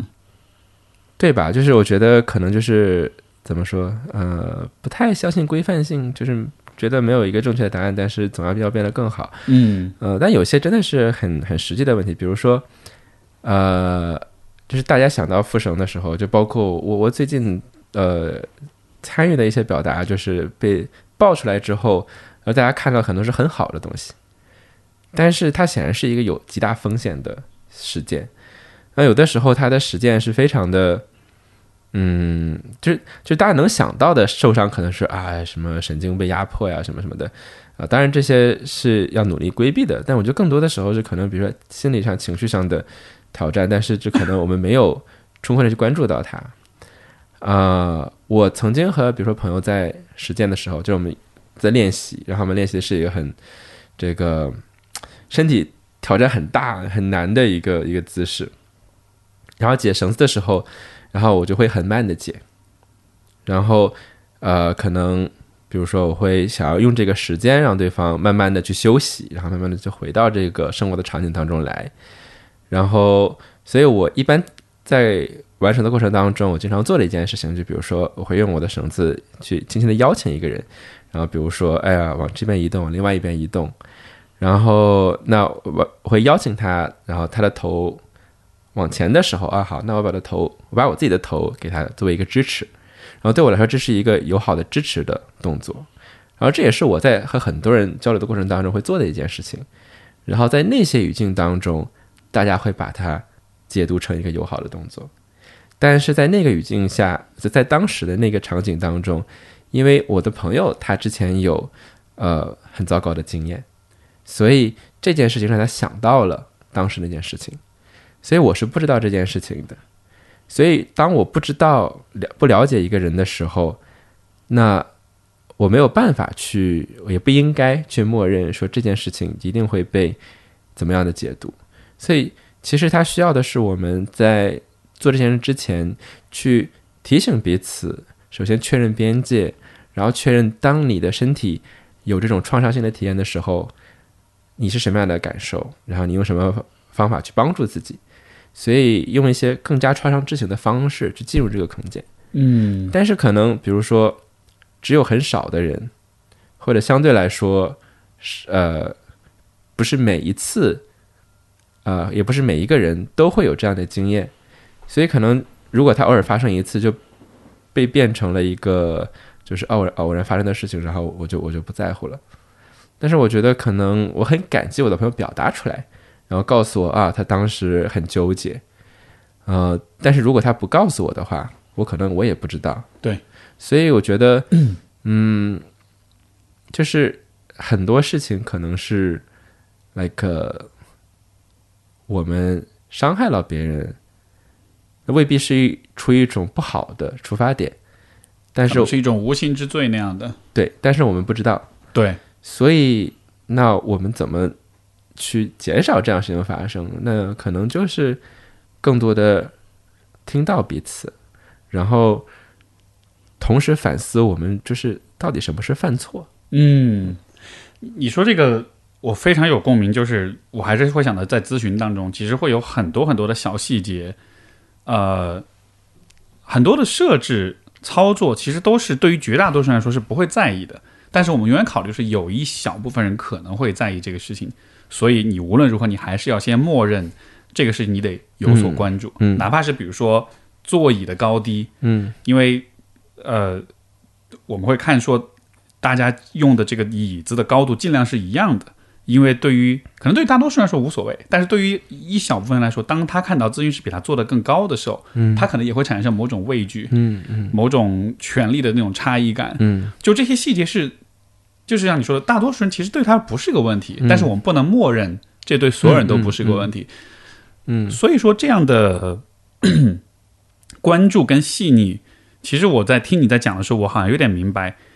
因为你更愿意看到人们的差异。我觉得这恰恰是看见这种差异跟多样性所带来的一种智慧，一种积累。就是你知道，在很多的细节背后，可能隐藏着很多你不了解的、你尚未感知到的东西。所以你其实始终是带着一个非常谦和的、非常好奇的姿态去面对的。这也会避免你就是进入到一个很自以为是、很很懂王的一个、一个状态里面。似乎这是我我好像能从你的经验当中提炼出的这么一个、一个一个一个一个一个建议，就是分享给听众的一个部分。嗯前提也是，就是很多时候觉得自己没有被理解，然后所以会有这样的，就是嗯，就我我我经常 感同身受的那种对。讲的一个例子就是，这很多很多自己的故事，可能讲多了就会开始跟他产生距离。但对我来说，一个震撼的发现就是，就我想要休假的时候，就我觉得啊，我是我们系最惨的人，我觉得我好痛苦。然后跟别人说，发现啊，每个人都在，like，要么是在我经常在咨询室里面碰到同事，然后。呃，对，然后我跟别人说啊，啊他说我也我也我去我上个学期刚休学，就是是就是我以为他去去放了个假，我不知道他是因为生病，嗯、所以这每个人真的是，这真的是每一个人，就我我说的，我我我对话的当时我们系的每一个人，他都有自己，就不论是在看咨询师还是还是休病假，因为这个故事我讲了很多遍，就是我就我不知道我跟他的关系是什么了，有的时候，但是呃，他是我一个很原初的一个出发点，就是我会觉得说，为什么大家都很糟，然后但是我们彼此不知道。是的，然后很多时候别人还会说啊，就你呢，你都这样了，你还有什么好抱怨的？就关键大家都看起来都好开心，就真的你每天你每天上班的时候，然后就是呃，就是看到看到同学，然后觉得啊，What's up？Good，就嗯就 Great，Fantastic，就是嗯都是很积极的。然后，但是就是你知道大家都在表演，是的，嗯，这是不是一种？我我不知道，我是临时发明的一个概念，这是不是一种痛苦歧视？就是我们是歧视，或者说我们是不鼓励人们表达负面情绪的。我们会认为那是一种，我们会默认那样的表达是不好的。嗯因为其实像你说的，如果我们真的要更理解彼此的话，那就应该是，比如说你不舒服、你痛、你痛的时候，你被不小心伤到的时候，你应该表达出来，对吧？就这个这个对于人们的呃怎么说呢？对彼此的这种认知拓展是非常有帮助的。但是好像在公共的舆论，在公共的这种空间当中，我们似乎有点默认，就是哪怕并没有什么利害关系，但是你也还是尽可能拿出好的一面来。你你不要很丧，你不要告诉别人啊，我今天过得不太好。就这些东西，大家在表达的时候，像是有一种道德压力一样。嗯，呃，就是我的我的同学他他的观点是，这是关于 competency perception，就是你的能力，啊，是就是如果对，别人已经都很 OK 了，然后你说啊、我在经历挑战，就显得你是唯一一个能力不行的人。然后尤其是在现在，比如说绩效至上的语境当中，那你就是那个要被啊开掉的人。所以，所以就总是说，那好像那你就必须要隐藏自己。所以这是、呃竞争太激烈、太内卷的结果。我们都处在竞争当中，所以我们才需要担心我们的能力的这种水平，别人是否认为我们是有能力的。嗯，嗯，OK，就因为我作为一个没有上过班的人，呃，就是一旦一旦进入到和这个职场更相关的语境当中，我就会变得语塞。嗯，明白。呃，我还还有一个问题，我其实也蛮好奇的，就是也是从那天我参参加你的工作坊之后所呃，其实都不是新发现，而是我一直都有所思考，但是我没有很集中讨论过一个问题，就是关于皮肤饥渴的问题。嗯，因为那天的工作坊其实有大量的练习，都是通过身体，你是在利用你的身体去感知很多东西，感知绳子也好，感知他人的触碰也好。呃，在你的经验里面，你觉得我们就说中国吧，中国人，因为其实我的观察是，我们的文化，包括我们的交互的这种传统当中，其实是非常不鼓励身体接触的。你老外就拥抱很正常，握手就更不用说了。对于中国人来说，拥抱，我第一次拥抱我妈是在我大学毕业，然后回国的时候，当时她留在那边一段时间，我跟她告别的时候，我拥抱了一下。那个时候也是因为在在西方国家这个待的久了哈，就是对于拥抱这件事情就习以为常，然后所以当时拥抱了。然后后来这几年也有持续的拥抱父母，但是后来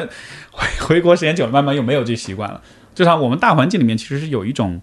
非常微妙的一种一种一种一种社会期待，就是不要有太多身体接触。嗯，所以我就总是在想，这其实会导致大家可能是处在皮肤饥渴的状态之下的，因为人类本身对于皮肤的触碰，这是一个非常基本的生理需求，对吧？就是嗯像我们之前我都听说过各种实验，生刚生下来的小动物，它如果得不到皮肤的安抚的话，它其实都没法活下去。嗯所以它对于动物来说是极端重要的一种感知输入。嗯，在这个意义上，如果我们生活在这样一个不鼓励肢体接触的一个文化当中，那是不是大家其实一直是皮肤饥渴的？嗯从你的，因为你的工作是跟有很多跟触觉有关的，所以在你的视角，你会怎么看这一点？嗯，哈，呃，因为我在我在想要要怎么回答这个问题，呃，就我们所有的问题，其实它都会延伸到很多很多的地方，然后，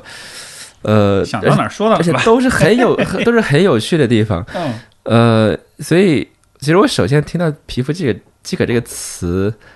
呃，就我猜它的来源是，比如说，呃，好像之前是罗马尼亚孤儿院的研究，对吧？就是，然后呃，很多的那个孤儿院的儿童，然后他呃小的时候因为没有得到足够的触碰，然后他有很多发展当中的问题。然后你刚才说到猴子的实验也是，对吧？就是有那个什么对照是妈妈被妈妈抱，然后然后还有一个这个假的，然后附着皮毛的一个一个一个猴子和没有这个皮毛，然后你会发现有触觉会发展会更好。然后但是同时我会想到另外一个词，就是性缘脑，就是怎么说？我觉得它是很重要的现象，但是我非常不喜欢它被就公共讨论描述的方式。因为就是不论是呃皮肤饥渴，还有什么心源脑什么，就是它听起来都像是一个症状。就我觉得你肯定会有这种感觉，就是就是经常会出现这些词，然后大家会把它当成是一个一个一个一个病症，一个个体化的东西，然后去讨论说啊，你这个人心源脑，或者你这个人皮肤饥渴。嗯，但我觉得更多的是关于就是我们的环境怎么才能够 facilitate，就是协助大家能够不被触觉剥夺。是，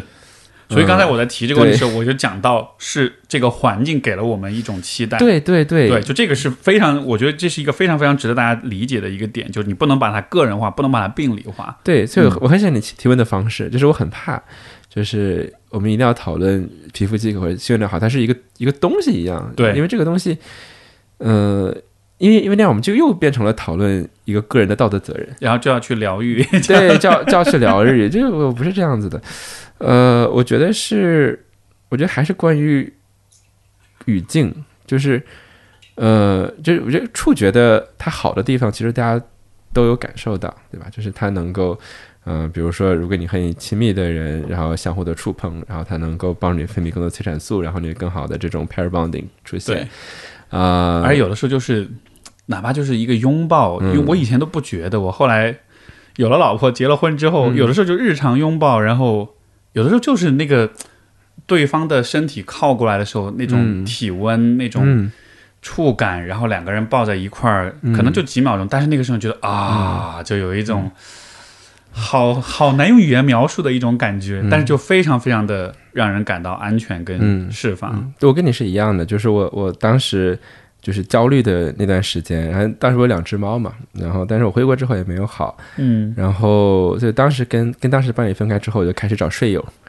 就是就是可以一起睡觉的人，因为就感觉冬天的时候有一个三十七度的热水袋，然后这种 是一种非常非常非常美妙的感觉，呃，就是我觉得可能就是我想分两步来讨论吧，第一步就是。嗯，首先触觉它传递了很多很美好的东西，但同同时传递一种权利，呃，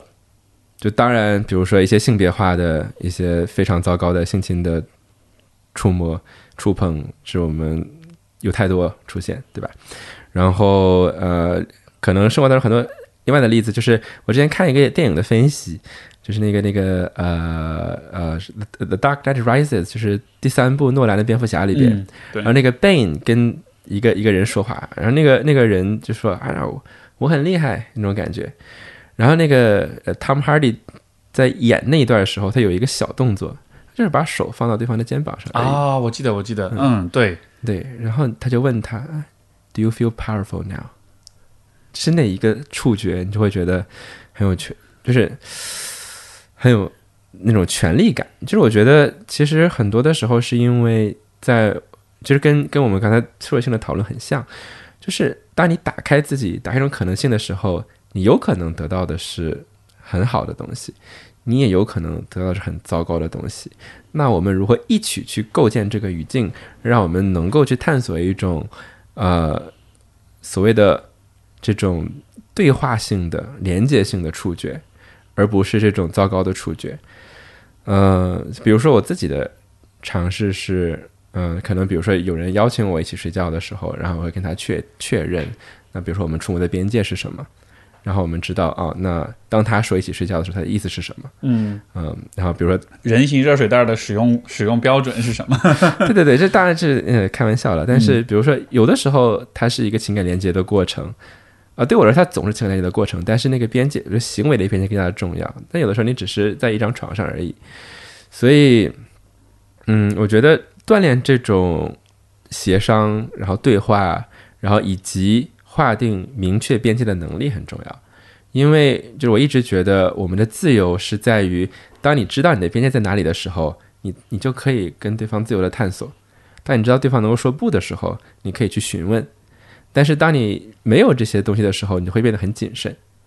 所以我觉得去练习进行这种直接的对话很重要。然后第二个就是说，我觉得就是首先，我觉得你要能够做到你刚才说这个这种边界的这种意识，我觉得有一个更大的一个呃更底层的前提是你得先意识到你有这样的需要。嗯，但是我觉得我的观察是，我觉得很多人哪怕是对这种需要本身，可能也是意识不到的。因为有一个故事，我以前经常讲，就是我导师他以前做很多老年的这种研究，然后当时他们在多伦多的时候，就有一个那种相当于是敬老院那样的地方，然后当时他们的这个，因为也是一个比较高端的一个敬老院，都都是那种很很有钱的老头老太太住的地方。当时就出现一个现象，就让他们很让管理层很苦恼，就是很多老头老太太、老头为主吧，就是可能。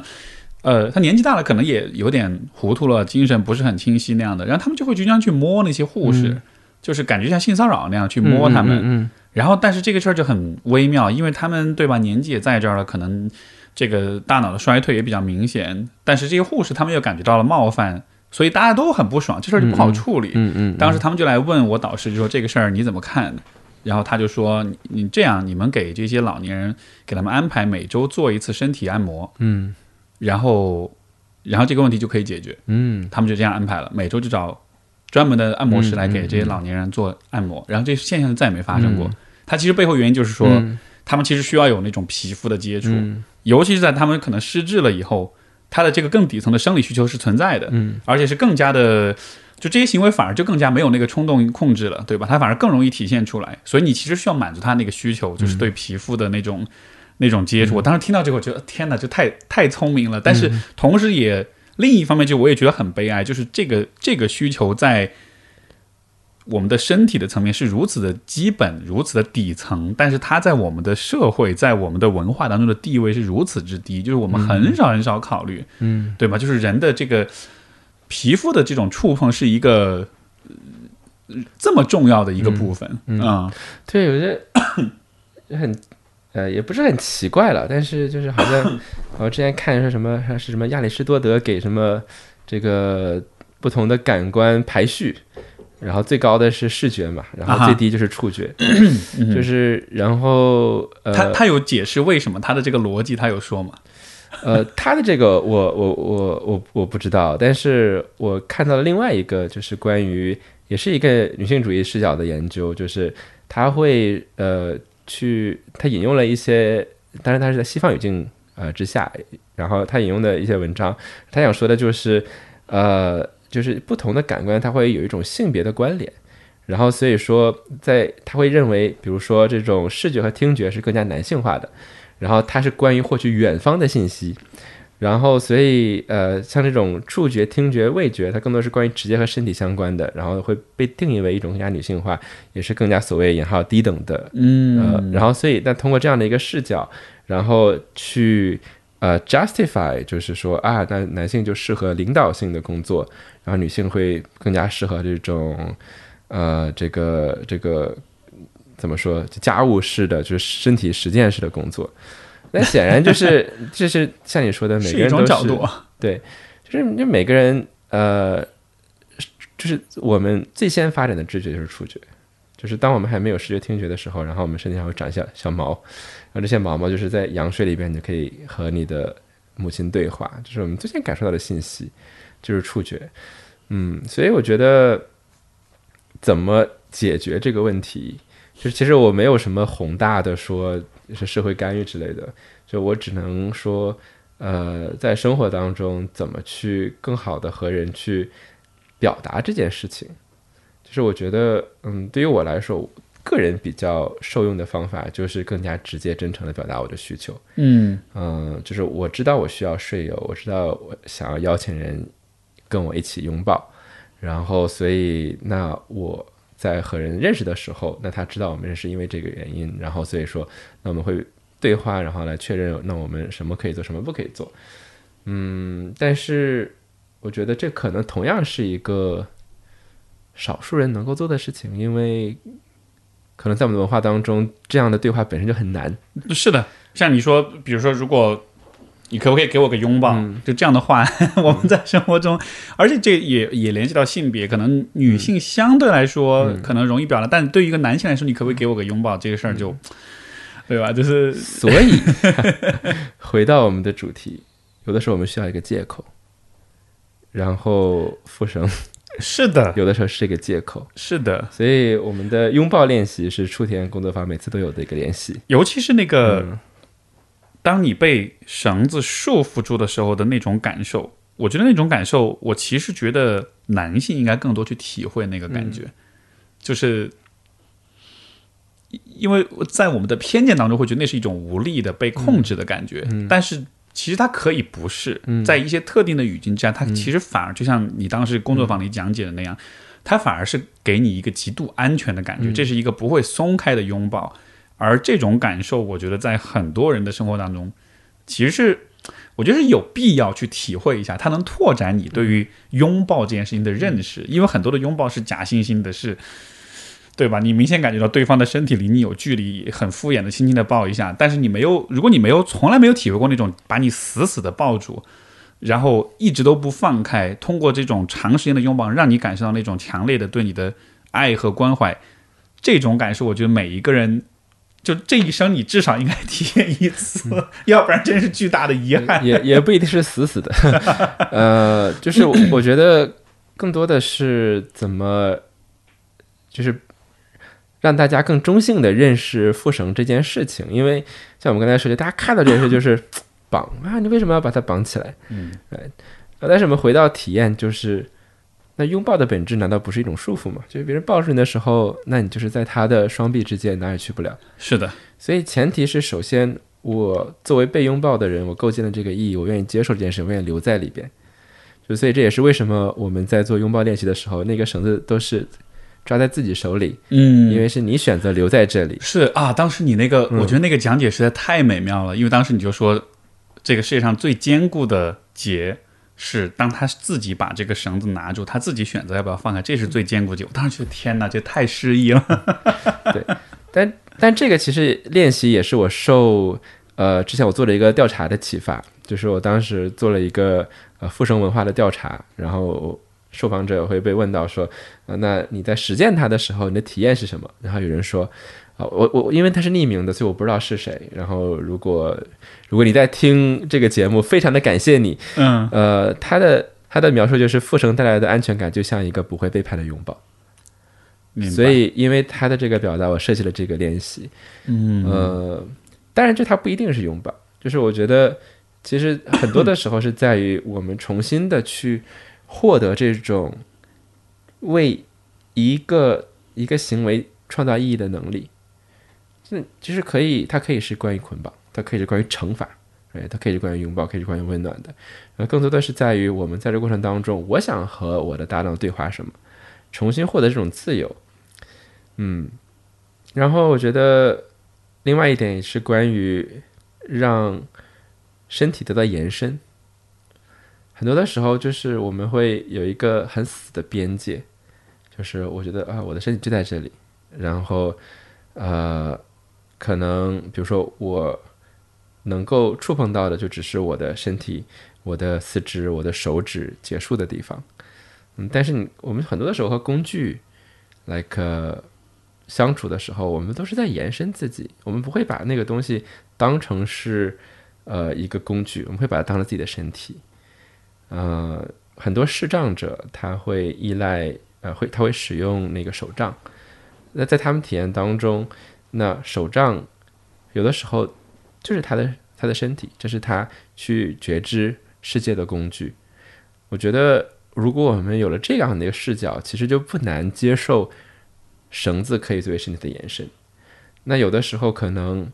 我们对身体和身体的触觉还没有准备好的时候。我们可以通过身体的延伸来去创造一种不同的可能性。如果我们还可能没有准备好去呃接受一个比如说身体的拥抱，但或许我们可以找到一些其他的方法。嗯嗯，我觉得 like 比如我们讨论这么多关于复绳的可能性，就我的意思绝对不是说大家一定要做这件事情，就是相反，大部分的时候就是。别人提到这件事，我都说啊，这这不是一个 你必须要做的事情。嗯，我觉得更多是关于就是可能性。如果这样的一个在我们传统意义上被看成是暴力和情色的工具，能够有这样多的可能性，那其实我们有很多很多不同的表达和对话和了解彼此的方式。是。我觉得就是当我参加你的工作坊，尤其是我觉得从你这个人的视角去看理解这件事情，我觉得像更像你说的，它更多的是对你身体的延伸，以及更多是在这个过程中去思考你和他人之间可以以什么样的方式去连接啊、而我觉得这在我们的生活当中是一个极度缺乏的一种呃一种意识，就是我们怎么跟别人互动，我们怎么跟每一个独特的人交互，在这个过程中怎么去创建信任，怎么去创建意义，怎么去创建那种不会背叛的拥抱，对吧？就是它有点超越了这个事情本身，我觉得它对我来说变成了是一种借助这个体验去理解一些可能更日常且更普世性的一些道理的这么一个机会。所以在这个意义上，我倒是觉得，像虽然你说它不是一个你必须得做的事，但我又觉得它是一个，如果你有机会，你还是确实在对的老师的带领之下，你确实值得尝试的一个事儿。它是一个很好的去拓展自己的一个一个过程。嗯嗯，对。我我刚才我刚才有有点有点走神，就是我想到另外一个呃关于转化的例子，如果你想听的话，就是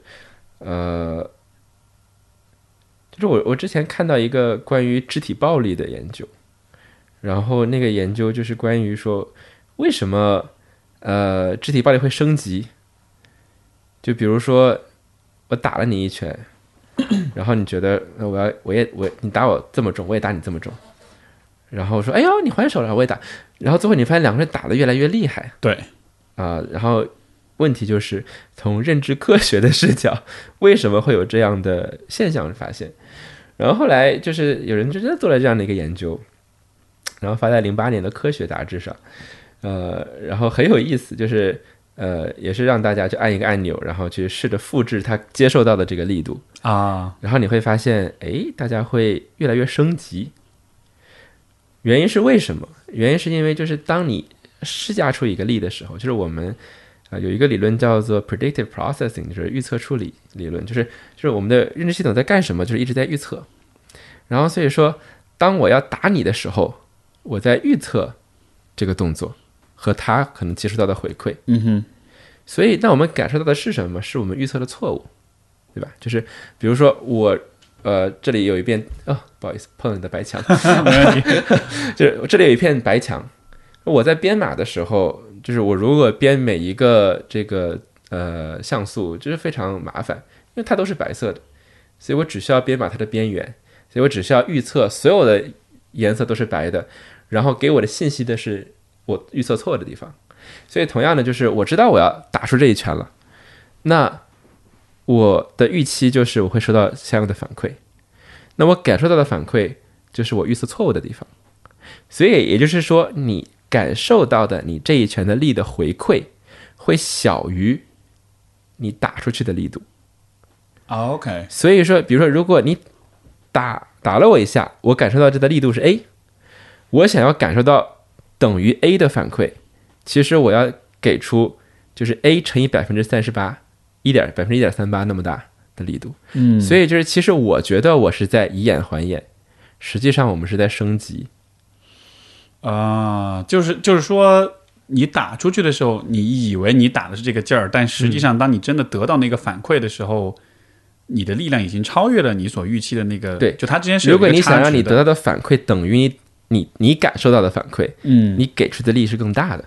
明白，就它其实是一个反馈，这个反馈过程中呃损失了一部分的力，或者说你感知最终你是你会感知到更少你预测到的力量，嗯。所以结果就是会有，所以我我非常喜欢一个谚语，他说那个呃，an eye for an eye and the world is blind，就是以眼还眼，整个世界都会变瞎。是。哎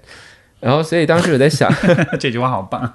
对，所以所以我当时在想的就是，那好，那如果肢体暴力会升级，我们能不能让爱升级？嗯，听起来有点恶心，就是关怀升级。所以，所以我后来设计的工作坊就是让大家去拥抱，然后但是里边有一个小的呃，这个这个呃作弊的地方，就是我给每个人一个纸条，这个纸条上面有一个指令，就是你是你要怎么去拥抱一个人。然后大家大家彼此不知道那个纸纸条是什么，嗯然后就按照那个上面去写，是去做，呃，然后结果呃不对，然后我们就让大家按这种方式连续拥抱，可能三分钟的时间，我觉得可能就是比一个人一年抱的还要多，或者一生，对，或者一生。然后结束的时候，我会问大家说：“你觉得你的搭档纸条上写的是什么？”然后很多人会说他纸条上写的是越抱越紧，啊，但实际上每个人收到的是一样的，就是按照跟你收到的力量同样的力度去拥抱另外一个人。啊，哇哦，所以这是个好美妙的 对一个一个一个比喻啊。对，所以就是我想到这个，是因为就刚才我们讲到转化，就你看到你看到束缚，它可能是关于关怀。很多时候我们知道我们知道暴力是怎么运作的，那其实可能背后也是我们如何更好的关怀一个人。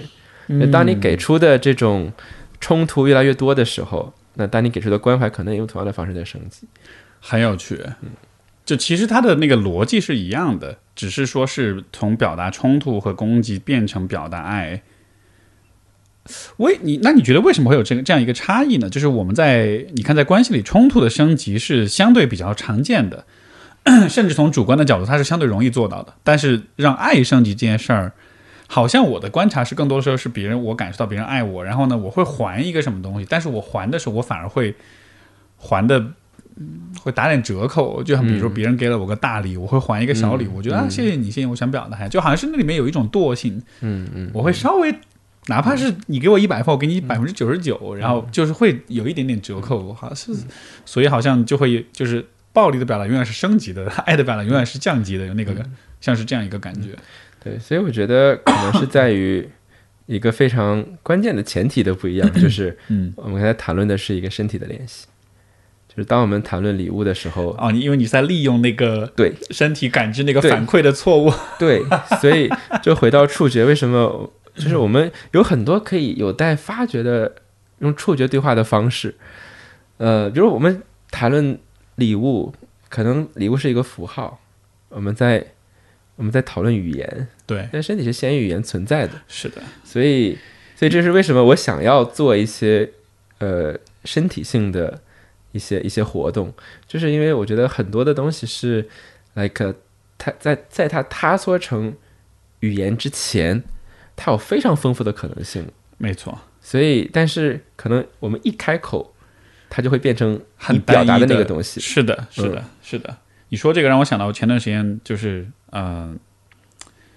我反正我身边我认识的一个人，然后呢，他是一个平时其实不太表达自己情绪的人，然后那也当时是在一个活动上面，当时我有点喝多了哈，然后就是当时想给他一些安慰，然后就我就给他一个很紧紧的一个拥抱，嗯，然后但是你知道，一般拥抱是抱一会儿就完了。我那天不知道为什么，可能是因为喝多了，然后就酒壮怂人胆，然后我就一直抱着他，一直不放。然后他甚至有点想要啊，差不多得了啊，他有点表示那个意思，我还是不放。然后结果他又安静下来，然后我们俩就一直站那儿，然后站了好久。然后后来最后最后，他终于我松开的时候，就发现他就泪流满面的，嗯，就是好像。人是需要在，就是皮肤的接触，其实是需要有点时间，但是你给予足够的时间，这种触碰、这种拥抱，它似乎是能解锁一些东西，它能把有些东西给你化开。嗯而这些东西你是拿再多的语言，因为比如说这个人他其实特别强调讲道理，就是嘴巴上的知识上的东西。但是其实我觉得我我我不知道我能说任何话是能达到这个效果的，但是一个。嗯，持续了我不知道，也许两分钟、三分钟的拥抱就能达到。所以就像你所说的，当它变成语言的时候，它其实有的时候会更苍白无力一点。对我我我不知道，就是这个 这个经验，就是在多大程度上能够 transfer 到别的情境当中，因为可能每个人反应会不一样。嗯但是你让我想到一点，就是呃，看到一个一个说法，就是就是触觉和视觉的区别在哪里？嗯呃，然后他提到的一个视角就是在于，当我们在触摸的时候，就他那个词叫 diachronic，就是当你在触摸的时候，它有一种很强的时间性。然后所以说，哦。比如说，当我们在看的时候，好像这个世界瞬间来到了你面前，然后这个时候，可能我们甚至有一种幻觉，就好像是你是漂浮在这个世界当中，然后，呃，因为每个人都从自己的视角来来看待这个世界，然后每个人都觉得自己是世界的中心，是。呃，但是触觉的不同是在于，呃，当你在触摸的时候，当你想要通过触觉来了解一件事情的时候，你要花时间跟他相处。对，是的，所以我通过触摸去了解一个人，我去通过触觉去对话。首先，我要真的是和他一起相处，呃，第二就是你会被改变，就是当我在触摸一个东西的时候，当我在触摸一个人的时候，他会改变我。所以很多的时候，就是就包括我们刚才提到，呃，不是视障人士的那个呃手杖还是绳子的例子，就它都是当你使用身体去触摸的时候，呃，那种谁在触摸谁在被触摸的关系是改变的，它是变成更多的时候是变成你的身体本身的边界被改变。所以，嗯、我今天发朋友圈里边也也是来到这篇呃来自这篇文章，就是。那他有个说法，就是那那身体是这种触觉，是让你真正感受到自己栖居在这个世界当中的，就是他在提醒你此时此刻你在如何和身边的这些东西发在发生关系。所以他讲到说，比如说有一些呃这个心呃就精神病学家 psychiatrist 啊，就是他会讲到说，呃，可能有的时候你的这种呃，有有一些有一些反应是有一种你好像脱离了这个世界，然后你好像本身是一种客体，就你不是那个感受的人，嗯你不是那感受的主体。呃，但很多时候触觉是能够让我们重新有一种对栖居感，我和世界是相连的这种感觉。嗯，就当你解离了之后，它能把你拉回来，嗯就是是一个 grounding 的作用。对，这个对对对，你说这个在咨询里面很常用，就是感受你的皮肤和衣服接触的状态。有的时候，当有些来访他出现一些解离的症状，可以把它拉回来，把它 grounding，让它回到地面上的感觉。嗯，是这样的。对，就我一直很很后悔，也没有后悔，就是就感觉我如果成为一个咨询师，可能会很不一样。就因为当时我的方向是认知，然后没有、没有学临床。但其实我觉得你今天讲很多东西，我觉得就是有很多很多的共鸣，而且我觉得这种观察背后，呃，我觉得很多的精神、那种关怀、那种细腻的那种觉察，嗯，对人的差异，就真的是有很多共鸣，嗯所以我觉得真的嗯。非常棒，嗯。我我也觉得很有意思，在。呃，你所做的这样一个看上去很小众的一件事情背后，它其实包含了很多，其实是一些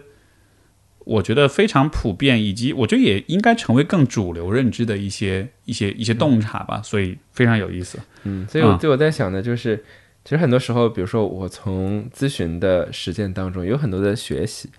就是我觉得很多时候，比如说大家在考虑我如何去更好的和我的来访者交流，但那个就是有没有可能说我们里边一些很好的方法。就是我们日常当中就可以学到的东西，而不是等到一个人觉得自己需要帮助了才得到。所以我觉得可能这是一个，比如朋友们我们都在都在做的事情，就是通过这种表达，然后来让更多的人看到说，呃，我们如何去聆听，如何去回应，如何去对话。因为很多的时候，我觉得不是说我们不想怎么怎么样，或者不是我们想要伤害一个人，而在我们成长的过程当中，这不是我们得到了教育的一部分。就我没有呃创伤知情训练，可能等到我真的接触到那和我的搭档面对之前的心理创伤的时候，我才知道哦，其实我不要带着这样视角去实践。嗯，所以我觉得呀，可能就希望这样的对话可以让我们不要等到犯错的时候，然后再改变。是，嗯，好，特别棒，特别棒，今儿聊了两个多小时，嗯，最后的话就是大家如果想进一步关注你，呃，有什么社交媒体的平台账号什么，你可以讲讲看。啊，我我的活动一般就发在我的公众号上，啊。叫“巨身流动 （Embodied Flow）”。嗯，呃，，这个账号我回头也会写在节目的简介里面，大家如果需要的话，嗯，好嘞，那好吧，那就感谢甘道夫的分享，今天聊特别多，特别开心。非常感谢 Steve，好，先这样，那就各位听众，我们就下期再见，拜拜。拜拜。